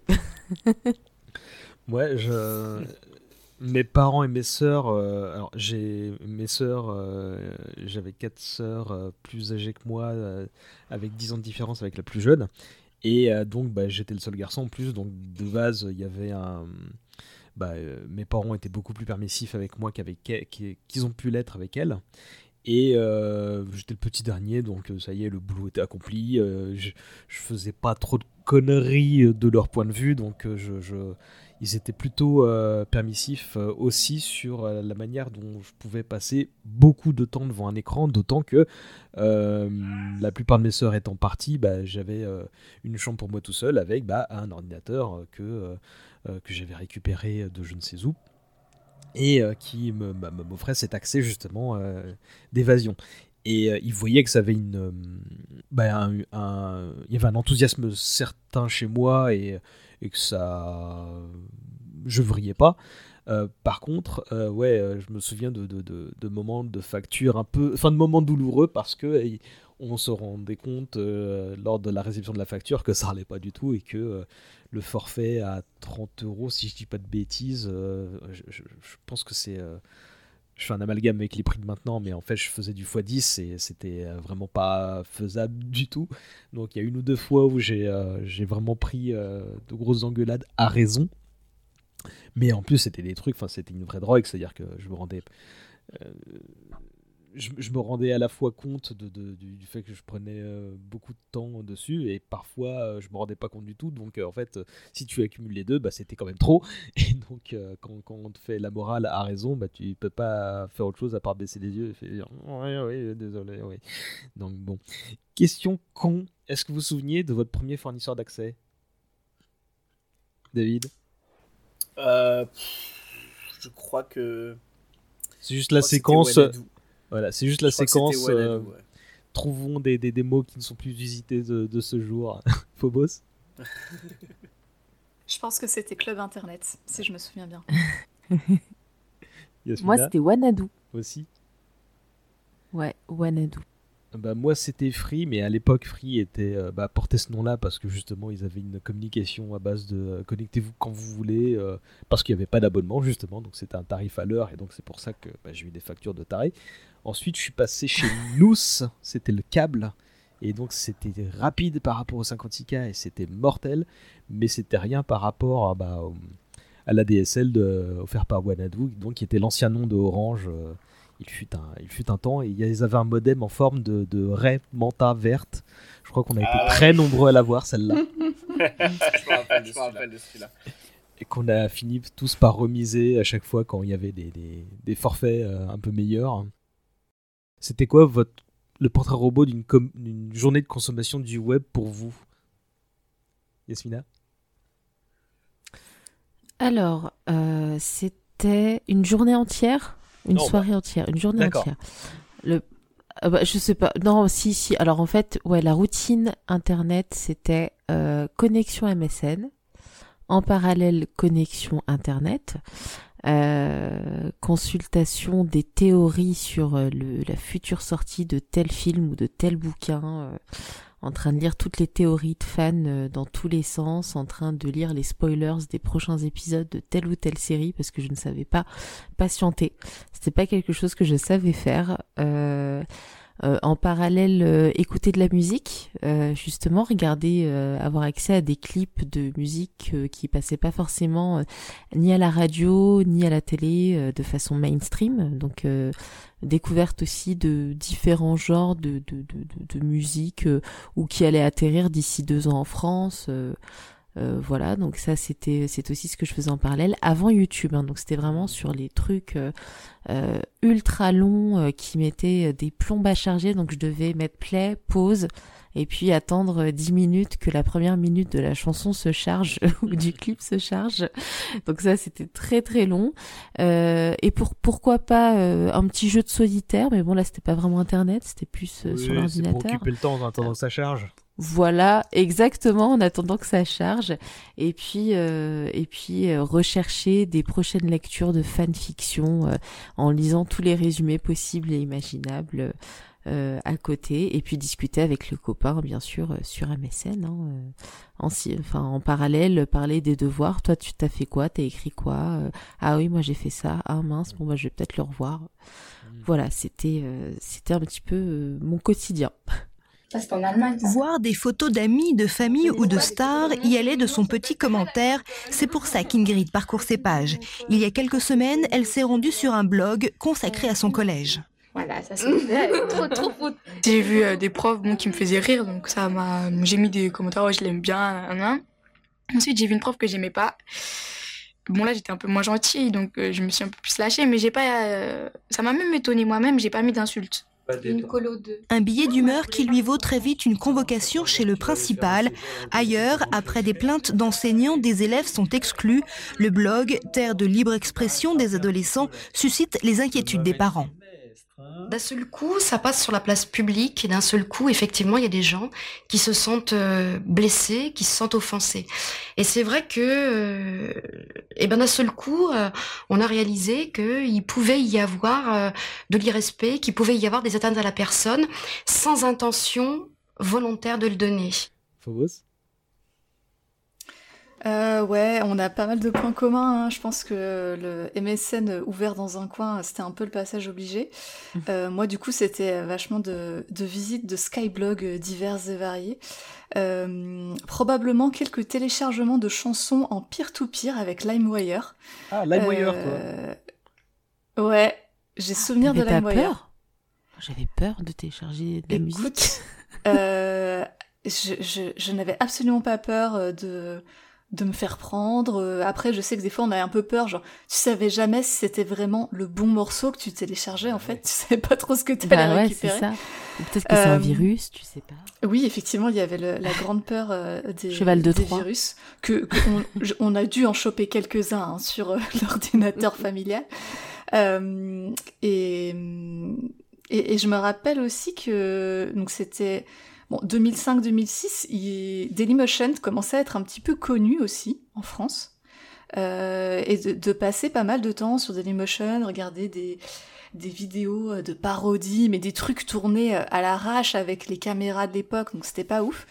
Euh, mais je me rappelle avoir commencé à, à passer un petit peu de temps euh, là-dessus, euh, pouvoir regarder, je sais pas, des, je jouais du piano à l'époque, donc regarder des, vidéos de, gens qui interprétaient des chansons et tout, enfin des, trucs que, voilà, je cherchais des, infos sur mes intérêts divers et variés et je serais incapable de les retrouver aujourd'hui, je pense qu'ils n'existent plus, mais je me rappelle aussi passer pas mal de temps sur tout un tas de blogs perso de gens qui parlaient de sujets improbables qui aujourd'hui euh, seraient l'objet, euh, je sais pas, d'articles dans Vice ou de, vidéos YouTube de 3 heures euh, sur des, sujets un peu obscurs.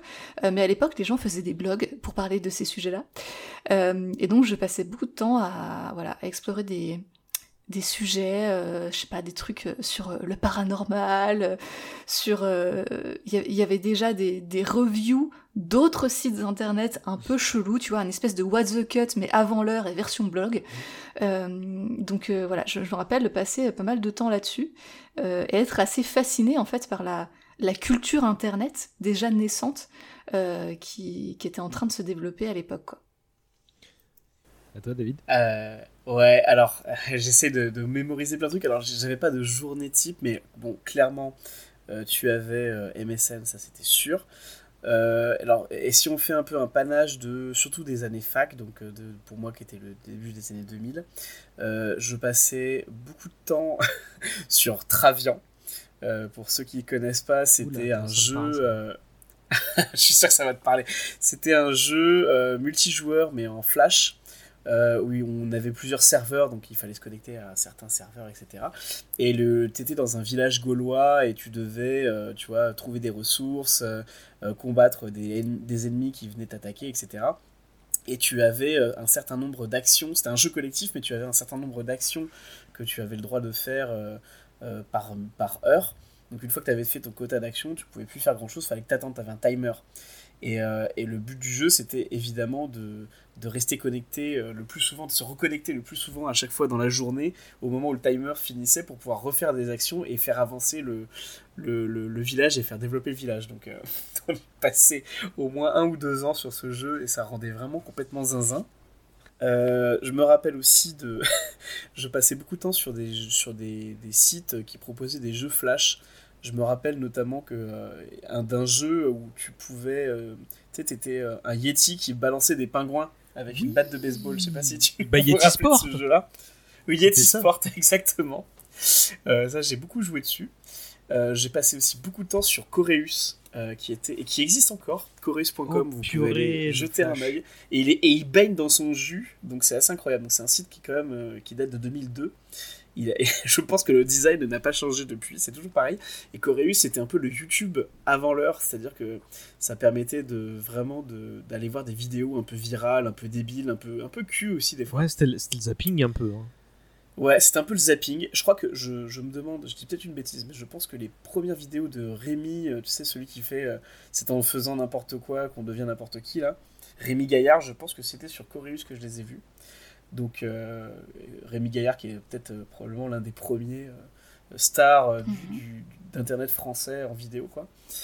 Qu'est-ce que je pourrais dire d'autre Je suis en ce moment même sur, je suis en ce moment même sur Coreus depuis mon smartphone. Ça fait bizarre comme sensation. Ah, t'as vu, hein ça, fait, ça fait un petit retour dans le temps, quoi.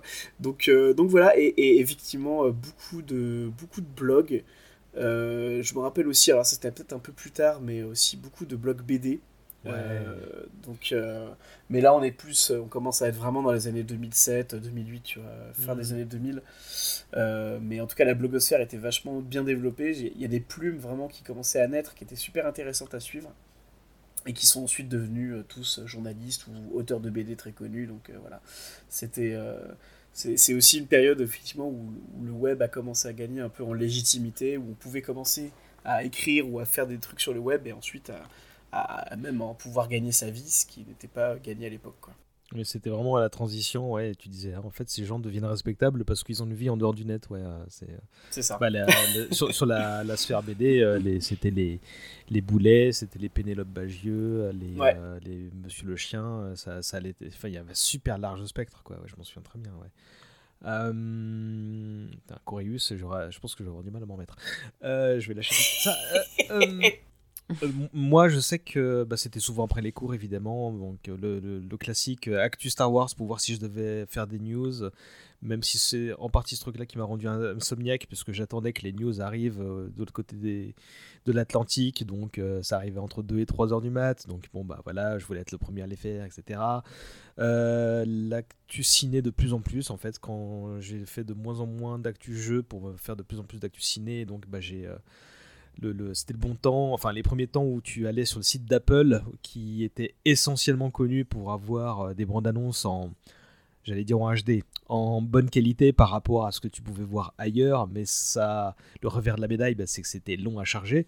Mais je me souviens d'avoir, mais euh, je crois que la bande annonce que j'ai le plus vue et donc le plus euh, streamée dans le sens où j'attendais que les données soient complètement chargées, c'était les deux tours sur la musique de Requiem for a Dream, où là je pense que, que j'ai, j'ai, j'ai- je me fais un nombre incalculable de fois, jusqu'à évidemment après il y, a- y avait l'attaque des clones, et, etc. Et après l'attaque des clones, ça commence à se diversifier, hein, la, la- la mode des, euh, des bandes annonces euh, euh, pour un peu tous- tous les projets ciné. Et, euh, et sinon, ouais, la question suivante, c'est est-ce que vous vous souvenez de, de soft, de, pro- de programmes que vous utilisiez, euh, donc qui étaient plus ou moins connectés au- à Internet Parce qu'il y a quelqu'un qui a... euh, Qu'est-ce que c'était quoi la solution de musique que tu, tu téléchargeais ta musique sur quoi, euh, Phobos, t'as dit tout à l'heure? Lime- LimeWire. D'accord, parce que moi c'était euh, Napster, quoi. que J'ai l'impression que tout le monde faisait ça. euh, je, je- je- j'ai l'impression que c'était Ouais. ultra précis et un peu plus tard la moyeur. Bah écoute, euh, date de sortie initiale de LimeWire, c'était en 2000. D'accord. Donc. euh, Non, bah, c'était concomitant avec Napster en fait. Ouais. Et euh, je sais qu'il me semble que j'avais des potes sur Emule aussi. Ouais, moi, j'étais sur sur Emule, ouais. Ouais, c'est ce que mes potes utilisaient aussi. Pareil, Euh, bah, avec- et- et- comme Napster, avec dit euh, qu'est-ce qui va arriver comme, euh, comme fichier à la fin. euh, Je, je pense que pour la musique, je me rappelle qu'il y avait Radio, Clu- euh, Radio Blog Club que j'utilisais pas mal, qui permettait d'écouter de la musique en streaming euh, de manière totalement illégale, bien sûr, mais tu pouvais te faire ta playlist. euh, euh, ah, c'était un peu le Spotify gratos de l'époque, c'était assez génial. Et, euh, et Emule, je me souviens qu'on faisait des trafics pas possibles de, de- de DVD où on gravait des, des saisons entières de Naruto, de, enfin de, et de, de, de Simpson, enfin de toutes les séries et les films qu'on pouvait euh, choper, on les, on les gravait et on se les refilait entre potes. Euh, donc euh, ouais, beaucoup de beaucoup de piratage finalement. Mais je rappelle qu'on on piratait aussi euh, des jeux vidéo. Notamment, je sais que j'avais une, une copine de primaire dont le papa était douanier quand même. Euh, et c'était le premier à nous amener des piles entières de CD gravés de jeux vidéo. tu sais, avec euh, le code d'activation marqué euh, au marqueur noir dessus là. Euh, et tu croisais les doigts très très fort pour que le code y marche parce que sinon le jeu ne se lançait pas. Euh, et et c'est vraiment un, un souvenir aussi qui fait partie intégrante de cette époque. Il y avait toujours quelqu'un dans la classe, t'avais Euguy Bon Tuyau qui avait un graveur de CD qui te permettait de faire des copies, qui ne se privait pas pour faire son début de petit trafic et qui est de- du jour au lendemain devenu le meilleur ami de tout le monde dans la classe. je, je pense à toi, Lionel. Et, euh, et moi, euh, quelqu'un Ah ouais, Est-ce que vous aviez des, des petits business sur Internet? Parce que je sais qu'au lycée, euh, je vendais mes rédactions qui étaient bien notées sur des plateformes et genre je me faisais genre 20-30 euros par mois. J'aurais dû faire ça. Putain, mais grave, j'ai jamais eu l'idée de faire ça, ouais. J'ai jamais pensé à faire ça. Ah non, non, moi j'ai euh, j'ai attendu longtemps à voir euh, un, un quelconque échange financier. euh, euh, je crois que mon premier achat Amazon, bah, c'était parce que je voulais absolument le, le- le- l'édition, la version longue de la communauté de l'anneau qui était commençait à être en fin de vie. euh, et donc je me suis dit, allez, bon, euh, je dois en passer par là, mais euh, le moindre rapport financier, ça, il a fallu attendre un moment. Ouais, euh. Ouais. Mais chapeau. Euh, pour te dire à quel point j'étais aux fraises, on m'a proposé, euh, avant que, que les gens connaissent le truc, on m'a proposé de choper 10 bitcoins et j'ai refusé. Ah. J'ai trop le seum. Oui, c'était un autre temps. Euh, dans, dans, les logiciels, moi, vous avez cité MSN. Moi, j'avais avant MSN, il y avait ICQ. qui, Ah oui. qui faisait sensiblement la même chose, mais à l'international avec des, des bruitages qui, qui, pourraient faire sauter au plafond aujourd'hui tellement c'était agressif. Euh, et, tu. Pareil, là, c'était des trucs que j'avais notés rapidement, mais tu as commencé à les évoquer, Phobos, euh, avec les jeux que tu- qu'on pouvait pirater. Est-ce que vous vous souvenez des premiers jeux et des premiers films que vous avez euh, acquis, tout ce qui a pu illégalement alors oui, mais euh, c'est ce que je disais quand euh, j'ai parlé en même temps que Phobos, navré. Euh, c'est que moi, je laissais les autres faire. Moi, j'ai jamais rien téléchargé. J'avais beaucoup trop peur de faire euh, exploser l'ordinateur en, en chopant un cheval de Troie ou je ne sais quel autre virus euh, et de me faire engueuler. Puisque c'est le sort des petites sœurs, hein, c'est qu'on se fait engueuler. Euh, du coup, je laissais les autres faire, que ce soit des camarades de classe ou euh, des amis de ma famille. Et moi, j'ai mes premiers souvenirs, euh, c'est des films d'horreur, comme plus autour de 2003-2004, comme The Ring. Les, les films comme ça, The Grudge, The Ring, le, le...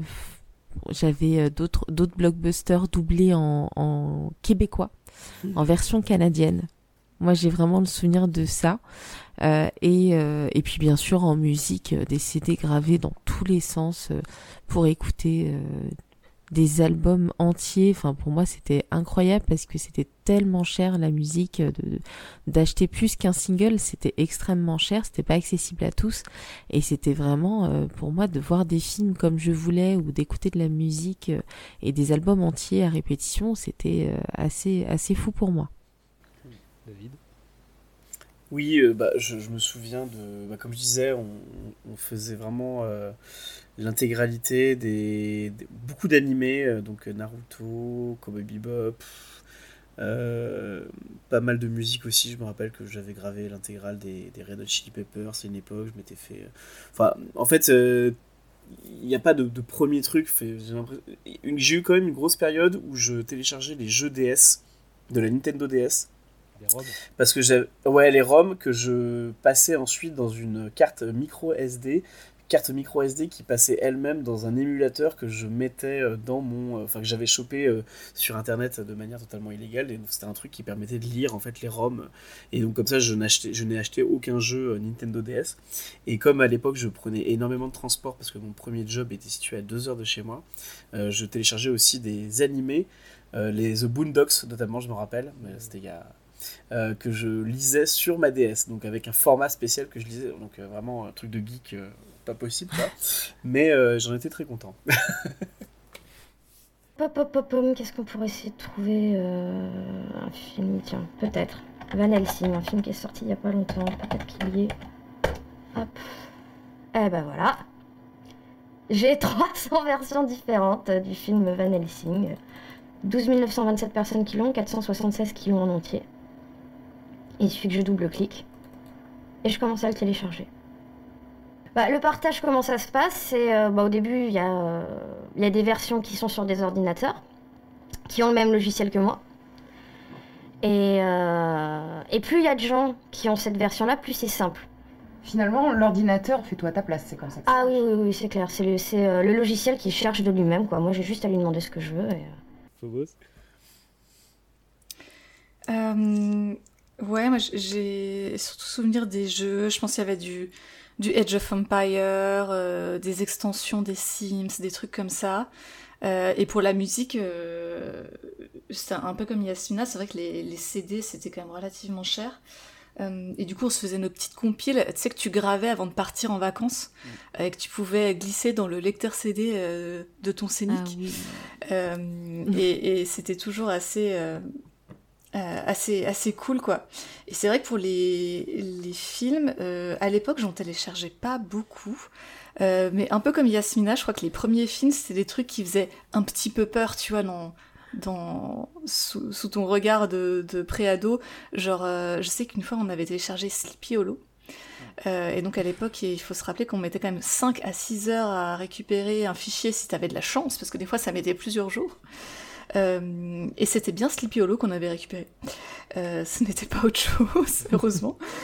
Euh, et, et ouais, c'était c'était c'était un peu le, le début du, du piratage, mais ça me faisait pas du tout peur. Je sais pas pourquoi. Et j'ai jamais reçu une seule lettre de Adopi en, en 15 ans de piratage. C'est normal. D'autant qu'au début, euh, enfin, euh, je pense qu'il y a les périodes où tu euh, téléchargeais. Euh, Adopi a mis un peu de temps à se mettre en place, hein, de mémoire. Mais moi, je sais que le tout premier film que j'ai téléchargé bah, via Emule, je pense, c'était Spider-Man, le premier de Rémi, avec un doublage québécois.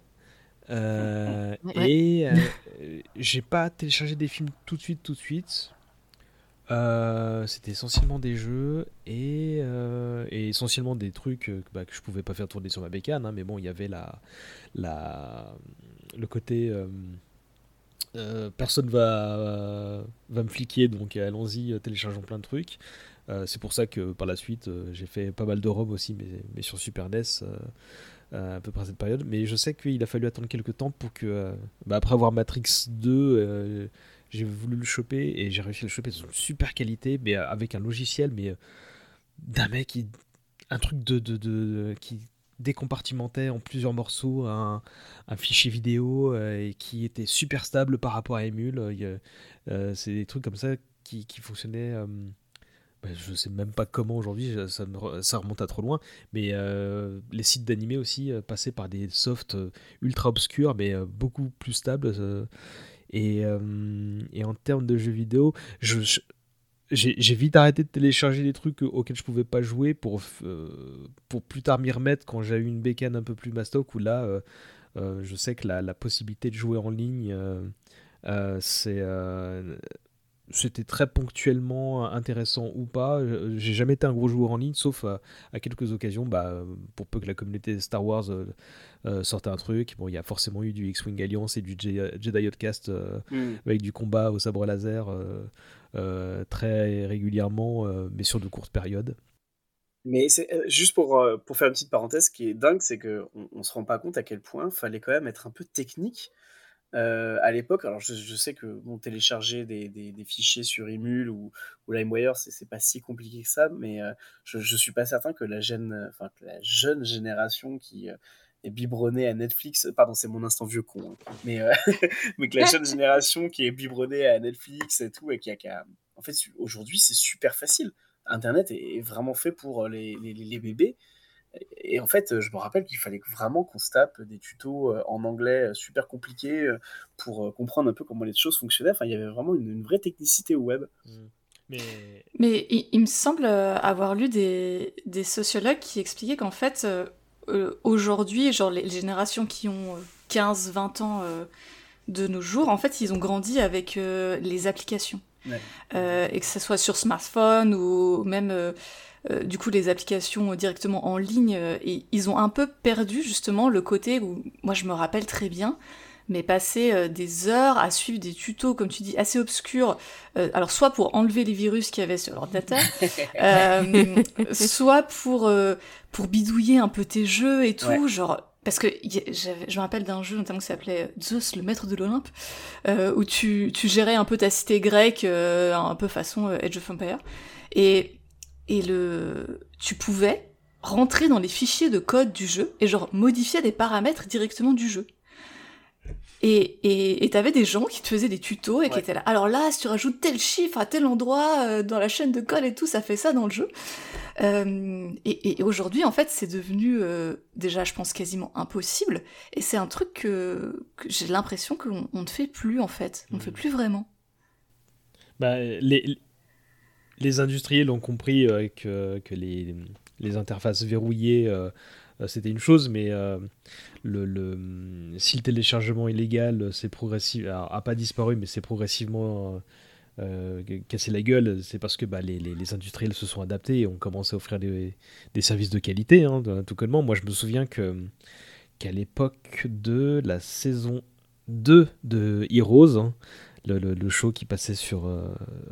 TF1 en France, je pense. Je me souviens que le, le, il y avait déjà les systèmes de replay en passant sur la box internet qui, qui était devenu justement donc l'extension de ton de ton forfait internet puisque justement bah, ça, pas, ça pouvait bénéficier à ton à ta télé quoi. Mais je me souviens que, que tu pouvais accéder à l'épisode sous-titré, euh, peut-être pas 24 heures après la diffusion US, mais je mets très peu de temps après quand même.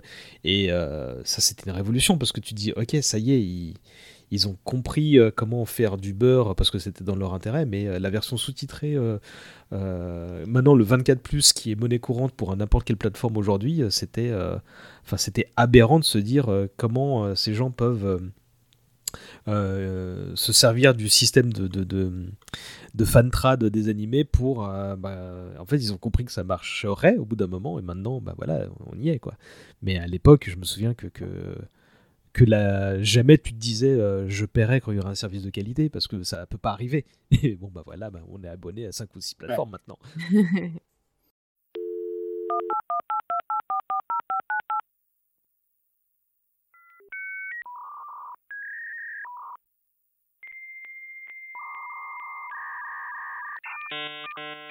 Mon premier souvenir d'Internet, il est euh, empreint de d'enthousiasme et d'accablement.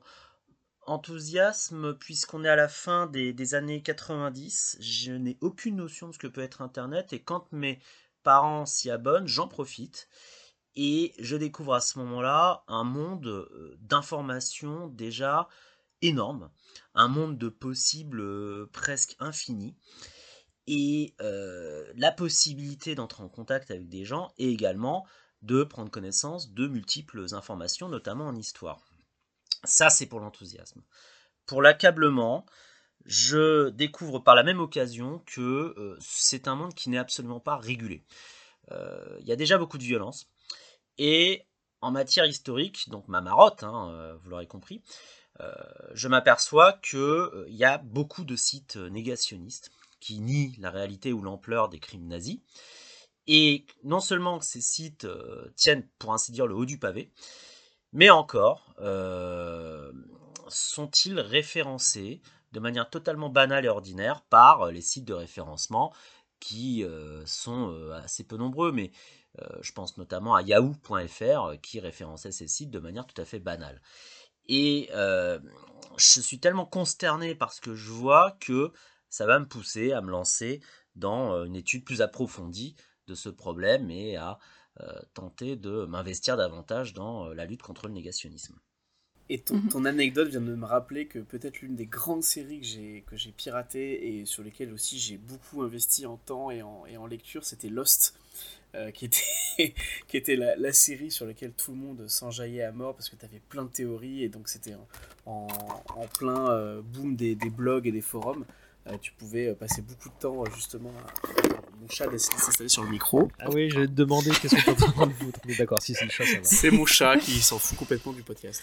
et donc, ouais, ouais je, je, me souviens qu'effectivement, on, trafiquait beaucoup d'épisodes de Lost et pareil, on téléchargeait des épisodes en français que des gens chopaient en replay parce que ça passait sur TF1 à l'époque et et, donc euh, voilà, on les, on les, téléchargeait de manière de façon illégale, euh, même si c'était en replay. Quoi. Euh, c'était encore bien inscrit dans, le, dans notre code génétique d'internaute quoi, de, de, dire bah, on s'en fout des replays, on télécharge quand même. C'est plus pratique. Bon, ça a bien changé maintenant. C'est aussi la grande époque où tu pouvais trouver des films en 14 parties sur Dailymotion ou sur YouTube. Oui, parce que je téléchargeais pas, je devais me taper ça, moi. Ouais, bah pareil. Où, ça a duré 10 minutes, je crois. Chaque partie, c'était une dizaine de minutes sur Dailymotion. Ouais, ouais, mais c'est, c'est, et je rappelle qu'il y avait des skyblogs, du coup, qui référençaient, genre, les films qui étaient dispo sur, euh, sur YouTube. Et, et, et c'est comme ça que, que j'ai découvert euh, plusieurs films et tout, et Ça se trouve, on s'est croisés sur Skyblog. mais, mais peut-être, Yasmina, écoute, euh, je suis en train de voir que le mien est toujours en ligne. Euh, ah, voilà. Tu assumes toujours, bravo. Je... Non, bah j'assume pas parce que je vais pas vous donner l'adresse. euh, mais ça me fait plaisir de voir qu'il est encore vivant, euh, alors qu'il a été ouvert en 2006 quand même. Donc, euh, ouais. il y a une partie de ton histoire personnelle. Euh, on est content de savoir que tu peux renouer avec. et, et, en, parlant de ça, justement, on avait aussi les, les sites de dubbing d'animés euh, pour pouvoir choper les sous-titres, même d'animés ou de séries.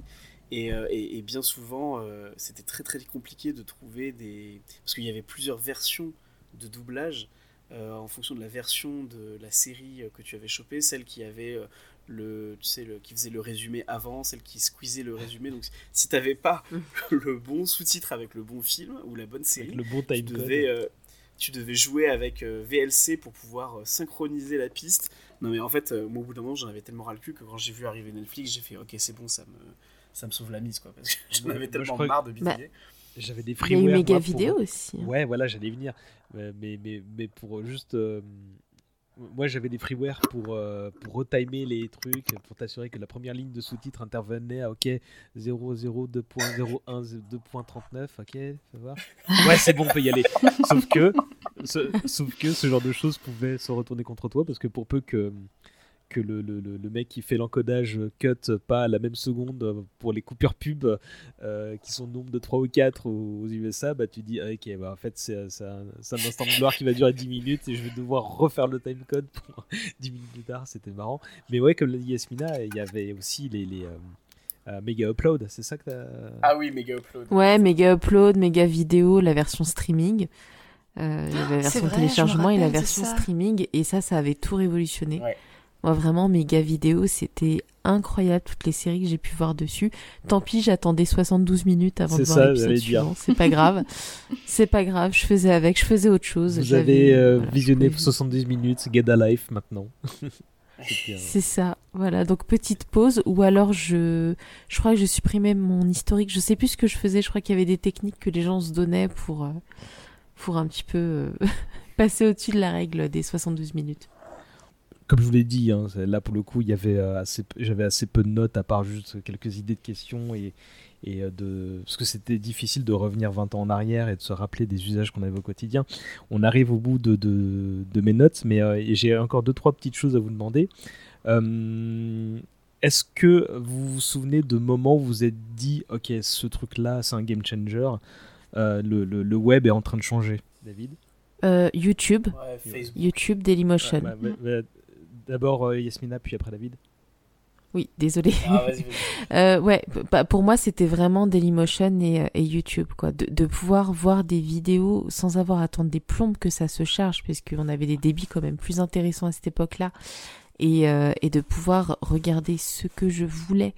Euh, encore une fois en termes de musique, hein, de clips vidéo, de musique, euh, de séries sur Dailymotion, puisque l'avantage c'est qu'on s'était pas fliqué comme YouTube, donc euh, on pouvait regarder euh, des épisodes de séries le lendemain de leur diffusion aux États-Unis, avant même Mega Vidéo, et ça c'était quand même assez révolutionnaire pour moi. Euh, donc ouais, pour moi c'était vraiment ces, deux sites-là, parce que Dailymotion après malheureusement a chuté, mais c'était pour nous français c'était au même niveau que YouTube. Hmm. Je vais, te relancer sur, euh, sur Facebook dans un instant, euh, euh, David, parce que c'était ma dernière question sur l'avènement des réseaux sociaux. Phobos ouais, pareil que, que vous. En fait, je pense que l'arrivée de la vidéo en streaming de qualité, c'est là où je me suis dit waouh, ça va être ouf. Et en plus de ce que ça a mentionné Yasmina, il y avait aussi le côté je peux voir les, les créations et les vidéos d'autres personnes lambda. Ouais. Pas juste euh, des séries, pas juste des médias, euh, mais aussi euh, ben Gérard au fin fond du Vercors qui fait une parodie du dernier clip de Shakira, tu vois. Et, et c'est là que tu te dis ah ouais c'est cool de de voir toute la créativité qu'il peut y avoir. Et j'avais aussi un, un autre souvenir un peu marquant, je pense un petit peu plus tard pour le coup, euh, mais des premiers traducteurs en ligne où tu peux mettre, euh, tu vois, tu, tu tapes ta phrase et tu peux dire euh, vas-y traduis-moi en anglais Voilà et genre ça traduisait en anglais. Oh Ouais. Mais enfin aujourd'hui c'est tellement simple et tellement rapide et tellement euh, dans les, enfin, dans les usages quotidiens qu'on s'en rend plus compte. Mais euh, à l'époque, il y avait un côté hyper magique, tu vois. C'est en mode, en fait, euh, on vit dans le futur. Euh, ça rejoignait euh, les trucs qu'on voyait dans les reportages en 2001 sur euh, à quoi ressemblera la vie en 2010. Euh, bah voilà, tu peux traduire des trucs en ligne, en direct, en une seconde et demie. Et, c'est là que tu dis, ok, il, est en train de se passer un truc avec cette histoire d'internet là. Avant d'évoquer Facebook, moi, ça vient de m'évoquer un truc. Un truc qui vraiment, pour le coup, m'a soufflé. C'était, je crois, en 2005. Euh, c'était l'arrivée de Google Earth. Hmm. Euh, et la première fois où tu pouvais euh, voir des photos satellites ultra détaillées du, du, globe entier, quoi, en fait. Tu vois, et où tu pouvais zoomer sur des zones. je me souviens parce que j'étais en stage dans une rédac à l'époque. et que les journalistes s'amusaient à aller repérer les, les cimetières de sous-marins nucléaires russes, tu vois. en disant, ah tiens, là on en voit un qui est coulé, là il y en a un qui est pas mal. Et, en fait, euh, j'étais halluciné, je me disais, putain, c'est dingue qu'on ait accès à ce truc-là. Euh, enfin, c'est pour moi, c'était un truc de science-fiction, quoi. Enfin, c'est un truc qu'on avait vu dans des films de SF, tu vois, euh, qui était accessible à n'importe qui. Ça, ça m'avait rendu vraiment dingue. Moi, je vais précéder un peu tout ça par les blogs, de manière très générale, hein, parce qu'en fait, ça, ça, ça coïncidait avec mes, mes, mes premiers jobs euh, dans l'édition et, et, je me souviens que hum, bah, qu'avant que par exemple qui est le, le, la prescription qui se faisait par YouTube euh, dans la sphère littéraire, euh, ça se faisait énormément bah, par des articles, etc. Et là, donc, en fait, les, le boulot des attachés de presse qui était en train complètement de, changer. Et moi, un de mes premiers jobs, bah, c'était community manager dans une maison d'édition et, et sans, sans, doute l'un des premiers, si c'est pas le premier, d'une boîte qui, bah, qui avait déjà une communauté installée sur des forums, etc. Et donc qui a essayé euh, sempiternellement bah, de, de, garder ce lien avec euh, sa, son lectorat qui était assez jeune et donc euh, et renseigné et connecté. Et je me souviens que, que les blogs, il y en avait tellement partout que c'était difficile de, de, se dire ok bah, il faut trouver quelqu'un de pertinent pour tel sujet etc ce qu'on a aujourd'hui avec les influenceurs sauf que c'est multiplié par, par mille quoi et, et c'était une espèce d'Eldorado tu dis tu, disais que tu avais que te baisser pour trouver quelqu'un de pertinent pour euh, relayer ta communication sur tel bouquin. Quoi. Donc c'était, assez dingue. Je vais garder mes deux questions foireuses pour la fin. L'avènement des réseaux sociaux, donc comment vous l'avez appréhendé? Tu peux reprendre là où tu en étais du coup, euh, David? Ouais, bien sûr. Euh, bah, c'est vrai que Facebook, quand c'est arrivé, ça a vraiment été, pour le coup, vraiment un game changer. Je pense que je, je m'en suis pas rendu compte tout de suite à quel point ça allait révolutionner. Enfin, c'était compliqué de savoir que ce truc-là allait totalement changé la face du net. Mais euh, tu vois, c'est vraiment euh, après coup, tu te dis merde, quand tout le monde était sur Facebook, que en fait, tu voyais que les gens n'allaient plus du tout sur les forums, sur les blogs, que tout passait par Facebook. Euh, ça, ça, faisait bizarre parce que le web avait toujours été ce côté très, décentralisé. On utilisait tous des onglets, des favoris, on avait tous notre manière de gérer un peu nos, différentes navigations et je trouvais que c'était plutôt cool. Et à, partir du moment où Facebook est arrivé, ça s'est pas fait tout de suite, mais on a eu euh, un espèce de rassemblement de tout ce qui se crée sur le web, euh, toute la partie communautaire, toute la partie euh, même blogging, page, enfin vraiment tout s'est mis au même endroit. Et en plus de ça, tu n'avais plus le côté identité du web, c'est-à-dire que le grand intérêt du web, à mon sens, c'était de pouvoir avoir une, une, identité qui n'est pas celle que tu as dans la vraie vie.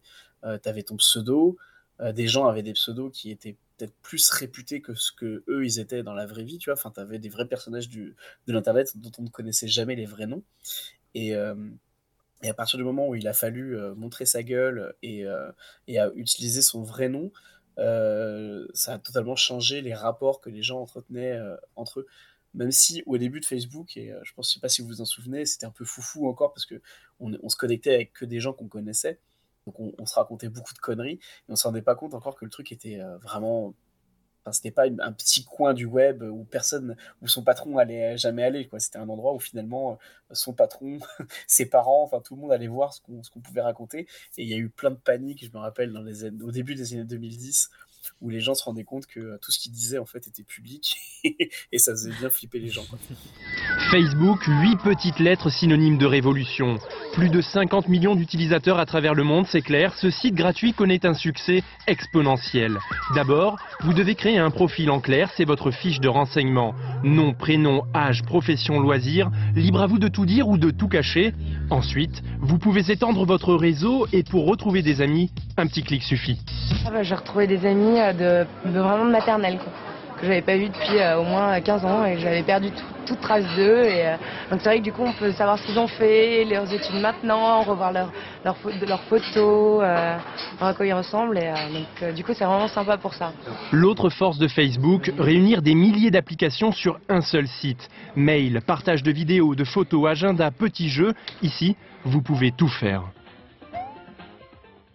Euh, ouais, Facebook, euh, bah, moi c'était plutôt centré euh, amis, connaissances de lycée ou, ou autre. Et, mais effectivement, ce que, ce que tu as dit, David, est assez juste sur le fait que ça rassemblait beaucoup de choses aussi, puisqu'on a fini par euh, avoir des groupes euh, dédiés, donc euh, des intérêts communs que tu pouvais liker, et puis par la suite dans laquelle tu pouvais interagir avec d'autres personnes. Donc ça rassemblait ce côté un petit peu communautaire qu'on pouvait avoir sur les forums.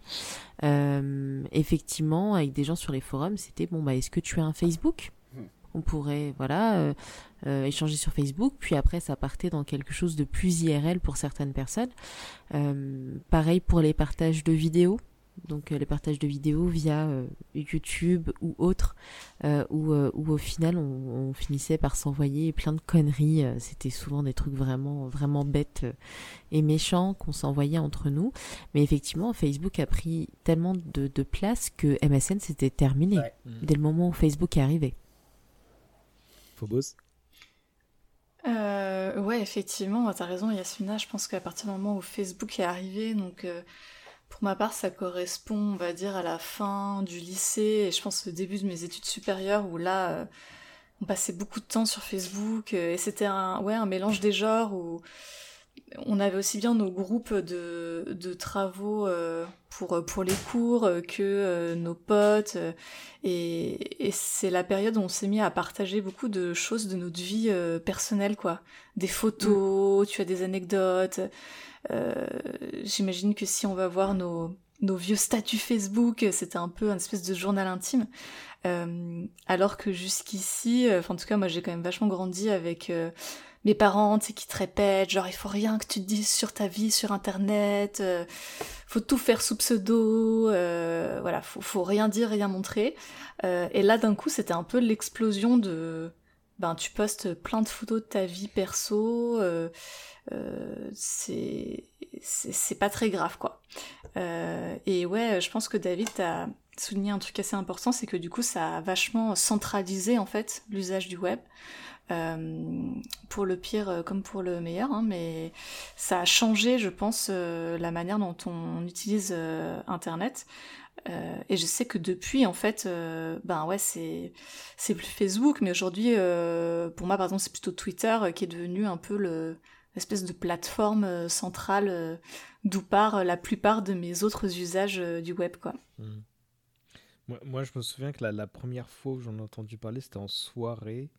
Euh, euh, soirée de genre le, de anciens d'élèves de l'école primaire on, s'était retrouvés euh, parce qu'il y avait notre prof qui partait à la retraite donc on s'était tous retrouvés un peu sur le tard. Et et pendant il y avait un, un de mes amis d'enfance qui était parti étudier en Californie et il nous parlait de ce truc là mais personne comprenait de quoi il nous parlait en, évoquant Facebook.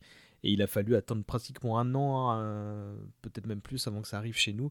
Et qu'on se dise Ah, d'accord, c'est ce truc-là. Mais c'est quoi? Et qu'on regarde tous d'un œil circonspect pendant deux jours. Et après, le jour 3, tout le monde y était. Il y avait une ruée euh, pas possible. Et moi, je me souviens que euh, je voyais ça comme un potentiel euh, truc. Euh, relou à gérer pour le boulot parce que ça ça il y avait un bah, maintenant il y a 14 raisons de, de, buzzer par jour euh, euh, sur autant de plateformes différentes mais à l'époque il y avait ce truc là qui, qui manifestait qui, qui focusait l'intérêt de tout le monde et donc il fallait forcément faire quelque chose autour de ça. Et donc je me disais ah, ok bon bah il y avait une contrainte de boulot pour moi et mais par la suite bah ça ça n'a fait qu'enrichir euh, encore une fois le, relationnel que je pouvais avoir avec des gens. Euh, et il y a eu euh, autant de, bienfaits que de trucs relous. Et pareil avec Twitter ensuite, où j'avais mis un peu de temps à m'y mettre. c'est c'est un Ça a été un de mes premiers stagiaires qui m'a mis à Twitter, un certain Alex Loss, euh, qui, euh, qui, euh, qui m'a un peu enseigné comment faire, ce genre de choses. Mais, mais je sais que les réseaux sociaux, par la suite, ont, comment, ont, ont amené mes premiers burn-out aussi euh, au boulot. Donc, euh, mine de rien, ça- voilà, je je- j'étais pas conscient de l'aspect néfaste que ça pouvait engendrer, mais, mais maintenant, rétrospectivement, c'est facile de, de les lister. Est-ce que vous pourriez, pour conclure, me sortir une vidéo que vous avez vue et revue et revue? Alors sans doute parce que c'était un des premiers mèmes ou c'est parce que c'était une vidéo rigolote. Est-ce que vous pourriez vous rappeler un de ces trucs-là que vous pouviez euh, regarder à l'époque et revoir éternellement parce que c'était fandard ou, euh, ou hors norme J'en ai une qui me vient assez vite. Bah, c'était Rémi Gaillard. Euh, il me semble que c'était lui qui l'avait fait. C'était la vidéo où il était dans un ascenseur. Où tu vois un mec qui appuie sur l'ascenseur, t'as les portes qui s'ouvrent et en Oui. fait il a installé une discothèque dans, dans l'ascenseur avec une boule disco et tu le vois en train de danser le funk et, le, la porte se referme. Et c'était un prank euh, qu'il avait fait à l'époque, enfin mise en scène ou pas. Je me rappelle qu'on est avec mes potes, on était morts de rire devant ce truc là. Bon, voilà, bon, ça part un peu naze, mais on l'a regardé beaucoup de fois. Moi je l'ai découvert mais avec la même, sauf que c'était une douche. Et et il y avait, je sais pas comment il avait fait, mais c'était une Oui, vraie douche. il en avait fait plusieurs, et- effectivement, ouais. Et euh, si ça peut permettre à Yasmina et Phobos de réfléchir, moi j'en avais deux. Il y en avait une, je crois que c'est la première vidéo qui m'a fait mais me pisser dessus tellement c'était euh, bah, c'était incongru. C'était euh, deux ados qui, euh, il y en a un qui regardait l'écran et l'autre qui était dans, dans le fond. Manifestement, le, le- le- celui qui regardait l'écran qui était brun euh, euh, regardait sa webcam et l'autre cherchait quelque chose du regard. Et en fait, en fond sonore, il y a hum, Chop Suey de System of a Down. hein. Et donc Ouais. l'intro est super longue, sauf que quand bah, le, riff de guitare commence, ils se mettent à handsbanger, mais d'un coup. Et c'est tellement. Je, je, je sais pas si vous la voyez, celle-là, mais je l'ai retrouvée Je là. crois que ça me dit quelque chose. Non, en- ça me parle pas, moi. Avant de, de- de vous poser cette question, je l'ai regardé sur mon smartphone et j'ai retrouvé. Et j'ai coupé mon micro pour éviter de vous, vous m'entendiez me marrer comme une baleine. Je vous l'enverrai évidemment. Et la deuxième, c'est celle de ce chat qu'on qu'on suit en. en- euh, Il y a une caméra qui suit un chat plutôt mignon euh, qui, qui parcourt euh, deux trois étagères et qui arrive par la fenêtre et qui saute et qui, et qui saute de très haut. Et en fait, il y a un moment d'incrédulité où on a l'impression qu'il bah, qu'il est en vol stationnaire pendant une demi-seconde, sauf qu'il tombe en fait. Et c'est, bon, bah, c'est pas du tout radiophonique, mais euh, je, je, me disais que bah, qu'on avait chacun peut-être sa vidéo comme ça euh, à soi. Donc, euh, Yasmina, Phobos, à vous. Euh, pff, moi, c'est un peu bébête aussi. Moi, c'est le Titanic Park de Mosinor. Ah oui. Euh, Oui, voilà. Euh, où, bon, bah, Mosinor a parodié beaucoup d'extraits de films, de clips, etc. euh, donc, euh, qu'il a, qu'il a doublé. Donc, c'était vraiment la grande époque euh, des parodies de doublage qui, qui circulaient dans tous les sens sur Facebook, Dailymotion, Facebook, pardon, YouTube, Dailymotion. Et, et oui, moi, le Titanic Park, c'est très très bête, mais je trouvais ça à mourir de rire, le fait qu'il arrive à, à faire passer ce film horrible pour un parc d'attractions avec les cris, euh, les cris de joie, les hurlements. Et oui, j'avais 15 ans et moi, ça me faisait hurler de rire. Et je l'ai vu beaucoup, beaucoup, beaucoup de fois. Phobos Euh, honnêtement, c'est un peu euh, difficile. Et je ne sais pas pourquoi, euh, mais une des vidéos qui me revient, c'est un reportage sur Clément le No Life. Ah putain, Euh, oui. je sais pas si vous vous rappelez de cette personnalité de l'Internet. Euh, et donc euh, là, actuellement, euh, Google m'indique que cette vidéo a en tout cas été postée en 2007 sur Dailymotion. Euh, je ne sais pas s'il y a une itération qui, qui existe encore d'avant. Euh, mais, mais je me rappelle euh, avoir regardé plusieurs fois cette vidéo, à la fois fascinée euh, par, euh, par cette personne, euh, et, et un peu dans la moquerie et un peu dans le côté euh, genre euh, oh là là, j'aime bien la mode emo et tout, donc euh, ça, ça me faisait rire que, qu'il, qu'il ait cette mode-là, et, et, et c'était un peu tout ce mouvement-là. Donc c'est. Écoute, c'est une des vidéos euh, qui me vient à l'esprit. Euh, voilà, Clément, si tu nous écoutes, euh, tu, tu as marqué l'histoire d'Internet. Il s'appelle Clément. il a 17 ans et lui aussi, il surfe. Il habite Torcy, en banlieue parisienne. Et tous les soirs, quand il rentre des cours, c'est le même rituel. Je le branche, je suis obligé quoi, c'est mon ordinateur. Et après je branche mon MP3, qui est relié à ma chaîne IFI, qui est relié à ma prise USB. Écran, webcam, souris.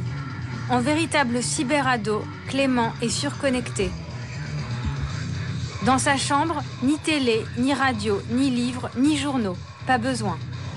Mais de toute façon, tout est sur Internet, tout ce qui est en rapport avec moi. Toute ma vie, elle est sur Internet.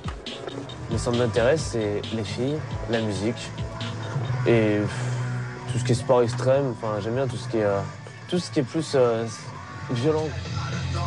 Illustration avec ce hard rock plutôt déjanté, le Christian Core, que Clément écoute pendant des heures.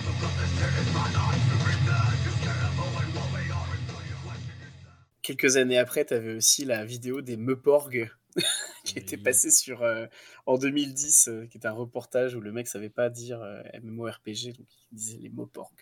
Oui, c'est vrai.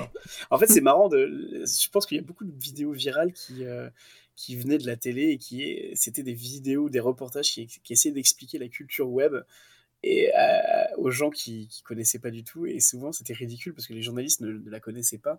Et c'était vraiment le tournant des années 2010 c'était assez assez jouissif à regarder assez marrant quoi je vous, je vous, ai posé ces questions-là évidemment pour avoir un minimum d'extraits euh, audio à passer euh, parce que bah, là on, on parle d'un sujet où je pourrais pas faire péter de la bande son orchestrale en fond sonore euh, mais histoire d'habiller un petit mm. peu le truc. Mais justement là on, on, va faire le tour de conclusion mais réfléchissez à ce qu'on peut passer comme dernier morceau. Là je vous relance sur le sujet dans un instant. Je vais vous remercier juste avant bah, pour l'heure et demie qu'on a un peu plus ouais, presque deux heures hein, qu'on qu a passé ensemble euh, c'était un peu décousu, mais moi, euh, j'étais content de, de, de, reparler de bah, cette période un peu charnière. J'espère que ça vous a plu aussi. Ouais. Et c'est très cool. Et si vous avez des trucs à ajouter, bah, n'hésitez pas d'ailleurs.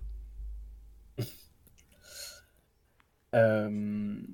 Ouais, bah, peut-être un petit regret, euh, ce, ce, dont on évoquait tout à l'heure, c'est-à-dire que je pense que le web euh, des années 2000-2010 c'était vraiment un moment spécial, je pense, pour, euh, parce que c'était vraiment une vraie euh, contre-culture euh, qu'on avait, qui était la, contre, la méta-contre-culture, à mon sens. C'est le moment où, où tous les gens qui se sentaient pas à l'aise dans la vraie vie pouvaient retrouver un refuge sur le web et trouver des semblables. Et euh, encore une fois, c'est ce que je disais tout à l'heure, tu vois, j'ai l'impression qu'aujourd'hui, on, on, évoque beaucoup le web sous le prisme de, des algorithmes, euh, des bulles de filtre, du complotisme, des, des, du truc qui est un peu, de l'addiction aussi, qui est très aliénant. Je pense que le smartphone, enfin, le web sur l'ordinateur avait peut-être moins ce côté euh, aliénant que le web toujours accessible sur le smartphone. Euh, voilà, c'est un petit regret que, que, je peux avoir. Elle a une petite note négative pour terminer, mais pour nuancer. Désolé. Euh, non, non, mais on t'en veut pas trop. Euh, bah, je vous remercie à nouveau. Hein, comme je vous le disais, donc c'était un cool moment. Et bah, comme chaque Merci. émission, on se fait un petit tour de table pour savoir si vous avez une actu ou des réseaux sur lesquels on peut vous retrouver, ce genre de choses. Euh, Phobos, tu commences? Euh, ouais, donc bah, vous pouvez toujours me retrouver sur euh, Twitter et Instagram euh, at Phobos Cosplay. Et il y a une interview de moi-même qui devrait sortir très bientôt dans la collection Bonus Chat, donc sur le, feed de Bonus Tracks, pour voilà en apprendre un petit peu plus sur comment je, j'ai atterri dans le milieu du podcast et qu'est-ce que ça représente pour moi. Et ça devrait sortir très bientôt. Tout ça grâce aux copains de Spoilers. Donc euh, voilà, vous allez vous abonner au flux de Bonus Tracks qui a le, donc son propre flux. Euh, merci Phobos. Yasmina euh, eh bien, bon bah très peu d'actualité euh, niveau euh, podcast côté infusion, donc il devrait sûrement y avoir un épisode hein, prochainement. Nous ne sommes pas en pause.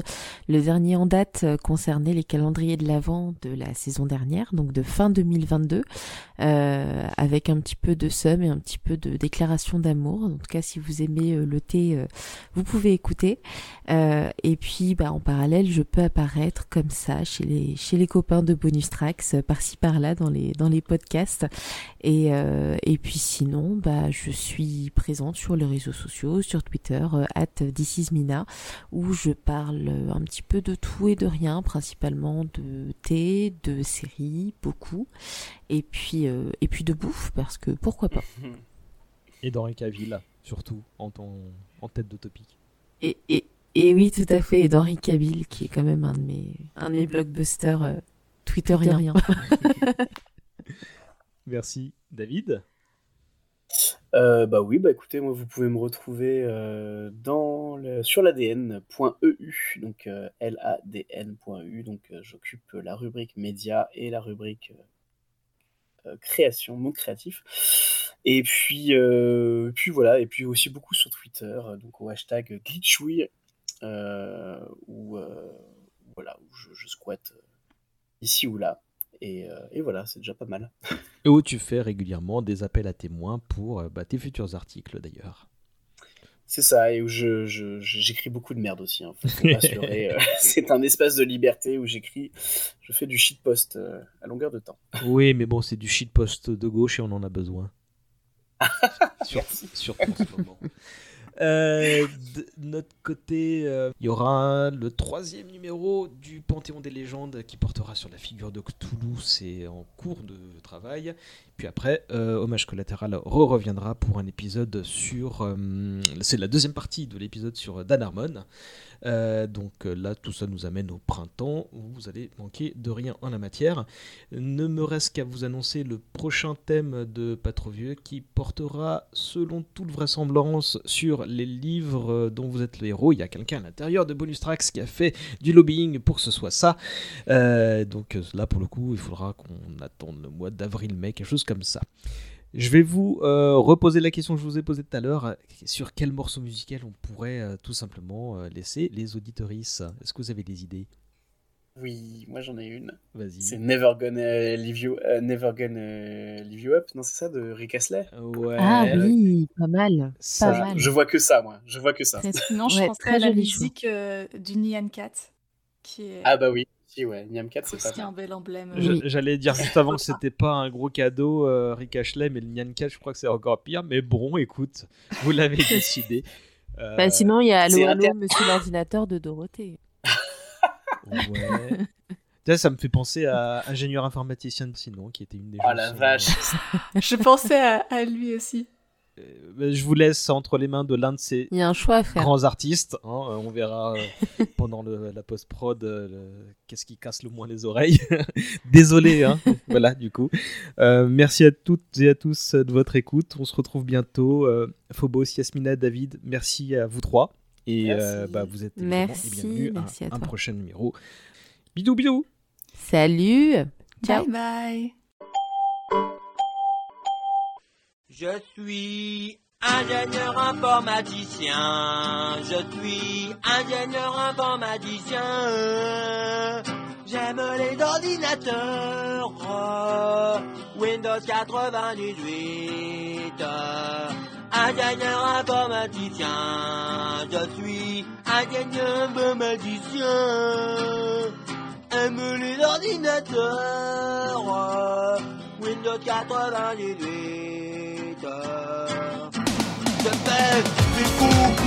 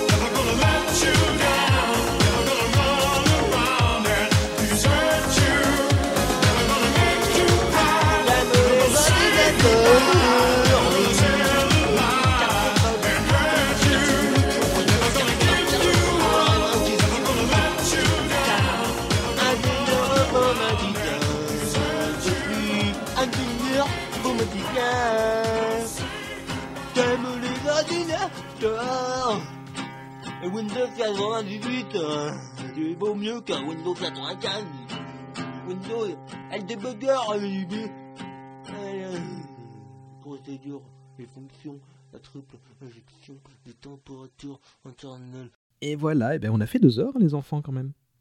C'était un peu bordélique, mais je suis content. Bah ouais, non, mais au final, il y a eu plein de flashbacks euh, rigolos qui sont venus.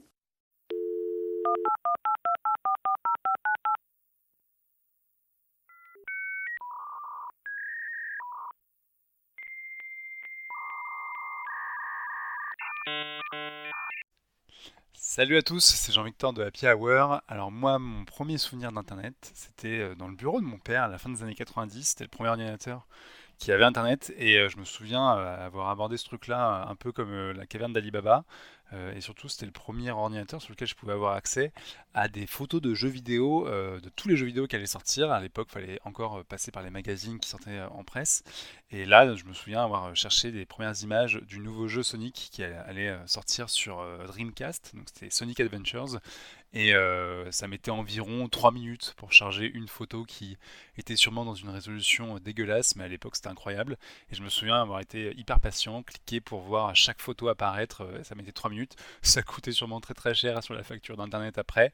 Mais voilà, c'était la première fois que je pouvais accéder à des, des images de jeux qui allaient sortir bientôt. Et c'était déjà à l'époque un véritable miracle.